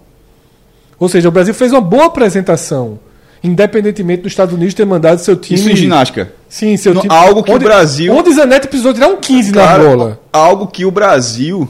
Veja só, na minha infância, o Brasil tem uma, idade, uma coisa de ginástica, era uma coisa assim inimaginável. É, Luísa Parente, eh, se não me engano, ela ficou entre as 8 e 16, foi, um fe- foi assim, Fenômeno. foi tratada como um fenômeno até vir da Endo dos Santos ganhar o- as medalhas no O Mundial. Brasil virar uma potência na natação, é rápida, sobretudo, é inusitado demais. Não, não, é. não, não virar, né? Não, o Brasil hoje é uma potência. Tu acha? Sim. É, é um dos, dos países que... Natação masculina de velocidade. É. Já tem até O Brasil, tradição, tem, o né? Brasil tem medalha olímpica de revezamento, Cássio. É. Sim, Já já, tem teve. até tradição. sim, já Não, teve. recente. O Brasil é uma potência. Sim, te- teve vários, pô. Teve aquele Edson Bala. Não, mas é o que eu tô dizendo. Na hora que você ganha uma medalha olímpica de revezamento, numa prova de 50, Você tem Sim, quatro sim, caras você tem quatro caras Não que fica só caras isolado muito Cielo, pouco. né? É. Mas, Mas o Brasil, mas o Brasil acho tá que- fora de Cielo desde algum tempo. Sim, Cielo sim, já é sim. resultado O Brasil tem- na- hoje, de evolução da, da medalhas- natação brasileira, né? Até pra ser coerente, veja, o cara ser finalista olímpico pra mim é muita coisa. Tô falando agora, ou seja, o Brasil realmente tem muita gente que entra nas finais olímpicas. Mas é, em termos de medalhas, tanto a natação quanto, a- quanto, quanto o atletismo, eu acho que o Brasil ainda é, é- é bem aquém do que Não, o atletismo no Brasil é muito aquém. Mas na natação, natação- o, Brasil, Brasil- já é Brasil oitavo, força- nono. O Brasil tem força e tradição em duas modalidades bem tradicionais e das mais nobres das Olimpíadas: É, natação e judô. São dois, duas modalidades que se arrastam por alguns dias né, de competição, de finais. É o clássico da primeira tal. semana. Exatamente, exatamente. E, e nessas duas modalidades o Brasil tem peso, tem relevância, tem marcas internacionais. A natação de velocidade mesmo, a gente vai lembrar de Gustavo Borges, Fernando Scherer, aí depois vem César Cielo, eh, Thiago Pereira Thiago Pereira. Então são, são o Brasil já tem uma escola, né?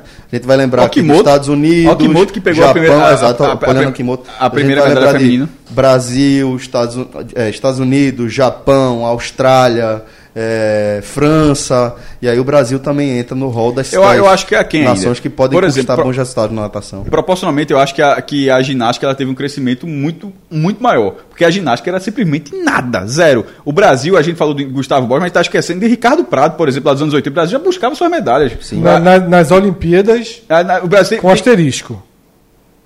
80 e 84. Não, mas veja só, se eu não me engano, ele quebrou o recorde mundial. Então é, a me- a me- a mesma. É isso que eu tô falando. É a mesma lógica de. escola na natação. É a mesma né? lógica de não interessa quem, quem tava ou não tava. O cara fez a maior marca. Né?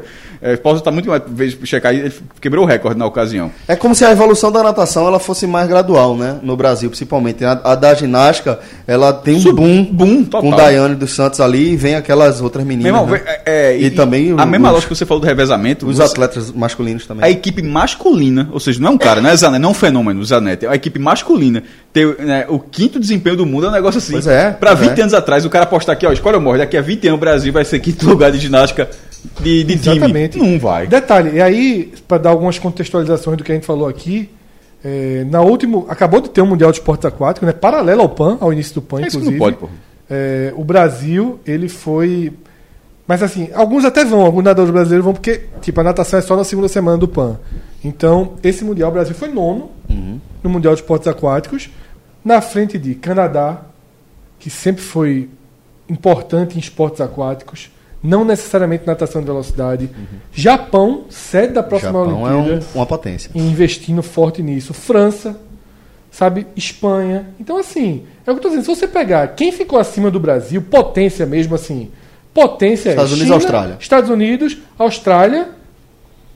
Holanda, Rússia. de vez em quando, Não, você, não, o Holanda ficou muito atrás. Tô dizendo assim, quem é potência na natação? China, nessa ordem. Estados Unidos, Rússia e Austrália. A Hungria tem um caso à parte. É. Porque domina no momento. E aí o resto, Itália, Inglaterra, Alemanha, que ficaram na frente do Brasil, mas já são compatíveis ao Brasil. A É, Alemanha eu- teve oito medalhas e o Brasil teve sete. E eu não sei o impacto que o fato de a gente estar analisando é, o Mundial de Esportes Aquáticos tem na, na, na classificação do Brasil, porque se o Brasil tem tradição em natação, maratona, o Brasil não tem tanta tradição em outras modalidades desses jogos, como polo aquático e saltos ornamentais, né? Que acabam tendo muita premiação, porque são muitas categorias diferentes, né? No caso do, do, do salto, não do polo, né? Aí o Brasil nem fez uma, uma, uma- um Mundial bom. Isso, exatamente. Mas fez um Não é Mundial- considerado um grande resultado, não. Não, tipo, perdeu algumas provas em que, em que poderia ter, ter vencido e tal. É, e no quadro de medalhas, Cássio, da última Olimpíada, eu até abri aqui para ver, o Brasil já foi o, o segundo melhor americano na última Olimpíada. O Brasil já terminou na frente de Cuba e do Canadá. Na Olimpíada. Sim. Mas aí tem o fator Rio, né? Por isso que assim, É. é, vamos ver como foi a, é, como Ele vai ser conseguiu ao Tóquio. todo menos medalhas que o Canadá, mas mais medalhas de ouro. Tá? Ele fez 19 medalhas contra 11 de Cuba ao todo. Sim, foi 19, mas foi, foi É, o mas maior resultado do Brasil. Com 11 já é bem menos, né? E o Canadá 22. Eu acho que Cuba já fica atrás do Brasil a partir de agora, porque ela O, Canadá- o Brasil ficou na frente do Canadá em, em ouros. ficou. O Canadá foi o vigésimo. Foi Tem mais- 7 não, a 4. Sim, mas teve mais medalhas. Teve mais medalha, 22 a 19. É, ou seja, mas assim, foi tipo a Grécia. O Brasil fez 10 medalhas, mas 5 ouros. Mas eu, eu, na Olimpíada eu, eu gosto mais do, do volume maior de medalhas. Eu também. Eu acho que é um critério pouco utilizado, mas tanto que eu defino para ver quem é potência. Porque para mim, potência. Porque, não são por o cara da Ucrânia, os caras da Ucrânia. Ganharam seis, ouros. É, O Brasil teve quantos ouros no Rio? Sete. Pronto, assim, ficar um diferente. Os caras foram seis ouros de prio, né? Vê se tu acha aí. Pô, eu prefiro um volume de medalhas, dá uma regularidade maior na Foi o- os Berquistão, Os- quatro. Meu Deus do céu. Na minha cabeça era a Ucrânia, eu sei. Pronto, os caras ganharam isso nos primeiros dias e não ganharam mais nada no resto da Olimpíada. Brincaram, assim, foram assistir na praia. Levantamento de peso é um clássico ali também, pô. Não, mas é, é logo no comecinho. Vi uma entrevista super interessante, Celso, nessa madrugada, com um cara que comentava levantamento de peso. Que o Brasil começou a. Enxergar essas artimanhas, essas pô, estratégias. Se quer pra, pra, na Olimpíada tem que ir nas provas que... Aí o Brasil- Exatamente. o Brasil começou a ter o, caras de levantamento de peso. Parece que na, na Olimpíada do Rio o cara disputou uma final. É aí a pergunta, muito inteligente a pergunta de. Esqueci o nome do, daquele judoca que apresenta na Globo. É, Flávio Canto. Muito boa a pergunta dele. Ele falou: veja só, essa onda de crossfit no Brasil pode gerar algum. Ah, cara, já está gerando. O crossfit, essa onda do crossfit do Brasil pode revolucionar o levantamento de peso no Brasil. Porque esses caras de cross- crossfit, além de competir nas provas de crossfit, passaram a competir nas provas de levantamento de peso. E tem muita gente treinando levantamento de peso no Brasil. E as competições, tipo, na, na Olimpíada estava lotado o levantamento de peso, que a turma do crossfit foi assistir. Então, o Brasil, que virou um país crossfiteiro, pode, a partir daí, ter um desenvolvimento forte no levantamento de peso. É. Porra, é crossfit, né? meu irmão. Até hoje eu não. Bom, Cro- depois, não a, gente, não- a gente é. deixa essa. Agamenon. É um Agamenon, né? Agamenon. Cara, Talvez. o cara levanta tudo o dia inteiro. Um bom resumo. Galera, é, acho que dessa forma a gente consegue. Deixa um gancho, né? E a gente consegue fechar aqui o nosso programa. Não falamos do melhor esporte do PAN, mas tudo bem. É, é, é o um basquete esporte 3x3. 3x3. Veja, isso pra, só, vai, vai ter que falar, é recreio, ponto. E é recreio mesmo. Isso no São Bento, a quadra descoberta atrás da quadra, ali, an- anos 90, é só o que se fazia. Era, agora Normalmente não é era com três, dois, né? No, Era dois por o- dois. o No São Bento já era 3. Veja só, por isso que eu tô Eu falando. lembro de dois com dois. Eu sendo a organização de Tóquio, homenageava os caras lá. eu homenageava os caras de São Bento. Porque Ó, meu irmão. eu tenho pra mim que nasceu lá. Veja só, tá liberado tudo, tá liberado tudo agora. Ah, Mas, basquetinho, mas né? veja, O analisando- basquetinho, do, o basquetinho da redação de esporte do Diário de Pernambuco no início dessa década é mais esporte do que isso aí. E é mais esporte. Primeiro, era mais hostil. Era, era, era muito mais hostil. Muito, muito mais. As regras eram excelentes e era muito bem disputado. E é pra, se é pra fazer spin-off de basquete, meu irmão, era basquetinho. Eu acho, eu acho assim que. é, como é que eu enxergo isso aí? Primeiro, a primeira coisa que, que salta aos olhos é o fato de, porra, tem um basquete 3x3, meu zorrinha de basquete, né? Que é um lado só da quadra, a bola não Zorrinha para. basquete. né? Então, é, tem esse basquete 3x3 aí, nesse, nesse piso meio estranho, numa quadra que só tem um, um, um aro e tal, é, uma tabela. E não tem futsal, aí primeiro, essa, acho que é o primeiro questionamento que qualquer É brasileiro vai futsal, pensar. meu irmão. né? Desde que eu sou criança, assim, não, pô, mas tá perto de entrar. Mas falou, E aí é- é o futsal tem FIFA, aquela né? questão, É. né? O futsal ele é um esporte absolutamente difundido em várias partes do mundo. Né? A gente vai ver uma liga fortíssima na Rússia, fortíssima, porque é um país que sofre muito com, com o inverno, tal. A galera não O- consegue o jogar futsal futebol tá- o tempo todo é, aberto, né? E vai jogar dentro das quadras, O então é futsal fortíssimo. tá tão tem cobertura é, de televisão, tem cobertura da imprensa. A Espanha tem primeira, segunda, terceira divisão futsal- sendo transmitida O de é maneira regular. Celso. Tem brasileiro jogando futsal no mundo todo. No mundo todo, no mundo todo. E você vê que é, não tem, não tem é, o futsal nas Olimpíadas, a gente vai lembrar da rivalidade política entre COI e FIFA. Né? É, e em relação à adoção dessa modalidade especificamente, eu encaro da seguinte forma. Tá? Primeiro, a gente precisa entender que é olímpica. Vai, E aí a vai gente vai- estrear em Tóquio. É, a gente vai entrar no debate de aquela coisa de, porra, ruim pra mim mesmo é quando tem uma modalidade no Pan-Americano que não leva para as Olimpíadas. Ou um Mundial de piscina curta. Pra mim é uma coisa que faz pouco sentido, porque a gente já pontuou aqui o PAN como tá cada vez mais desporto- espelhado da Olimpíada É, exato. para não perder mais Exatamente, justamente por conta disso. Então, assim, quando você vê que esse esporte ele vai ser olímpico, vamos tentar ir para uma análise além disso, tá?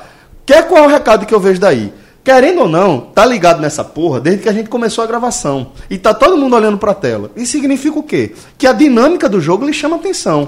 É pontuação o tempo inteiro, é, é um jogo de muito contato, são atletas altos, atletas que, de certa forma, Disputam estão- suas ligas. Disputam suas ligas. a A- Melissa essa, liga, essa liga de 3x3 já está disseminada nos Estados Unidos e todos os times da NBA já têm é, as suas próprias equipes disso aí. A gente então, tava vendo aqui esse jogo da Argentina com, com os Estados Unidos. A Melissa. Greta, que é jogadora da, da Argentina, joga na, na LBF. Jogou Exatamente. agora contra a equipe da Uninação e venceu. Exatamente. Campinas. Então, o que é que eu enxergo nisso aí? É uma forma de a organização dos jogos atraírem um público que tem um hábito diferente. Hoje eu acho que é, qualquer pessoa, inclusive a gente, vamos pensar aqui em modalidades Mas posso- tradicionais como posso adestramento de cavalo, que é um exemplo que a gente sempre traz aqui. É. Quanto, quanto do seu tempo você de- de- dedicaria para assistir adestramento de cavalo sem o nosso comentarista, que é um atrativo por si só? Mas ele não é de adestramento, É de- bom é de hipismo. De pismo, pronto. Mas quanto da sua vida você preciso, só- dedicaria? Só, trabalha no que domina. Quanto, você, quanto do seu tempo você dedicaria para ver adestramento de cavalo Não, e quanto você dedica para ver isso aí? Sabe uma explicação que eu vi que falaram? O basquete esgota o Olimpí- o ingresso na Olimpíada. É sempre. isso, é isso Então, que eu se esgota dizer. ingresso, mas isso é um mais um. mas isso é spin-off de basquete, porra. É, spin-off de basquete. Mas tá vendendo. Inclusive, tá eu sendo do Brasil, eu perguntei, público. ninguém me respondeu, não fiz uma pesquisa profunda. Mas pelo que eu entendi, Ó, é o- livre. O comentarista é mãozão, viu? Só pra deixar. Mãozão, mãozão. Pelo que eu entendi, é livre. Não, você não tem que ter, tipo, no vôlei de praia, sua dupla precisa jogar o circuito mundial. Por que as duplas brasileiras de vôlei de praia não estão aí?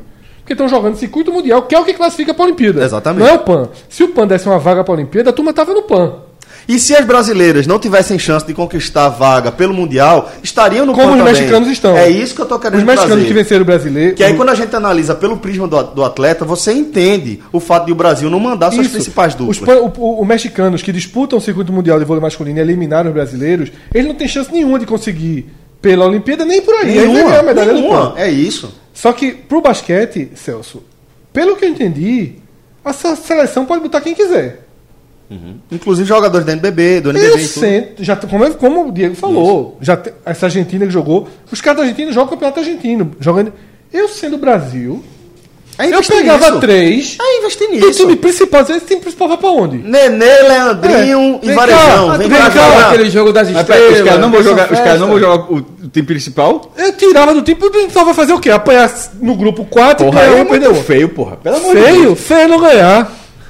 Logo tu que trabalha com taça? Não, mas pe- veja só. Tu tá dizendo tirar. Pega Leandrinho, Nenê e Varejão. e Varejão, Brasil E aí, aí veja só, forte. tirava, tirava os três. Tira não, Pera- joga tudo. Não, não, mas veja, Não, tem que tirar, tem que tirar. Não, não, é isso que eu falei. Se jogar, não tem pro- Veja, se jogar, não tem problema nenhum. É tipo categoria de atletismo. O cara, pro- o cara corre 100, corre 200. É, 100. tem que tirar. Mas veja só, É. se, é, se jogar os dois, não vejo problema. Mas tirar do time do Brasil pra jogar o 3, eu acho, meu irmão. A camisa é a mesma.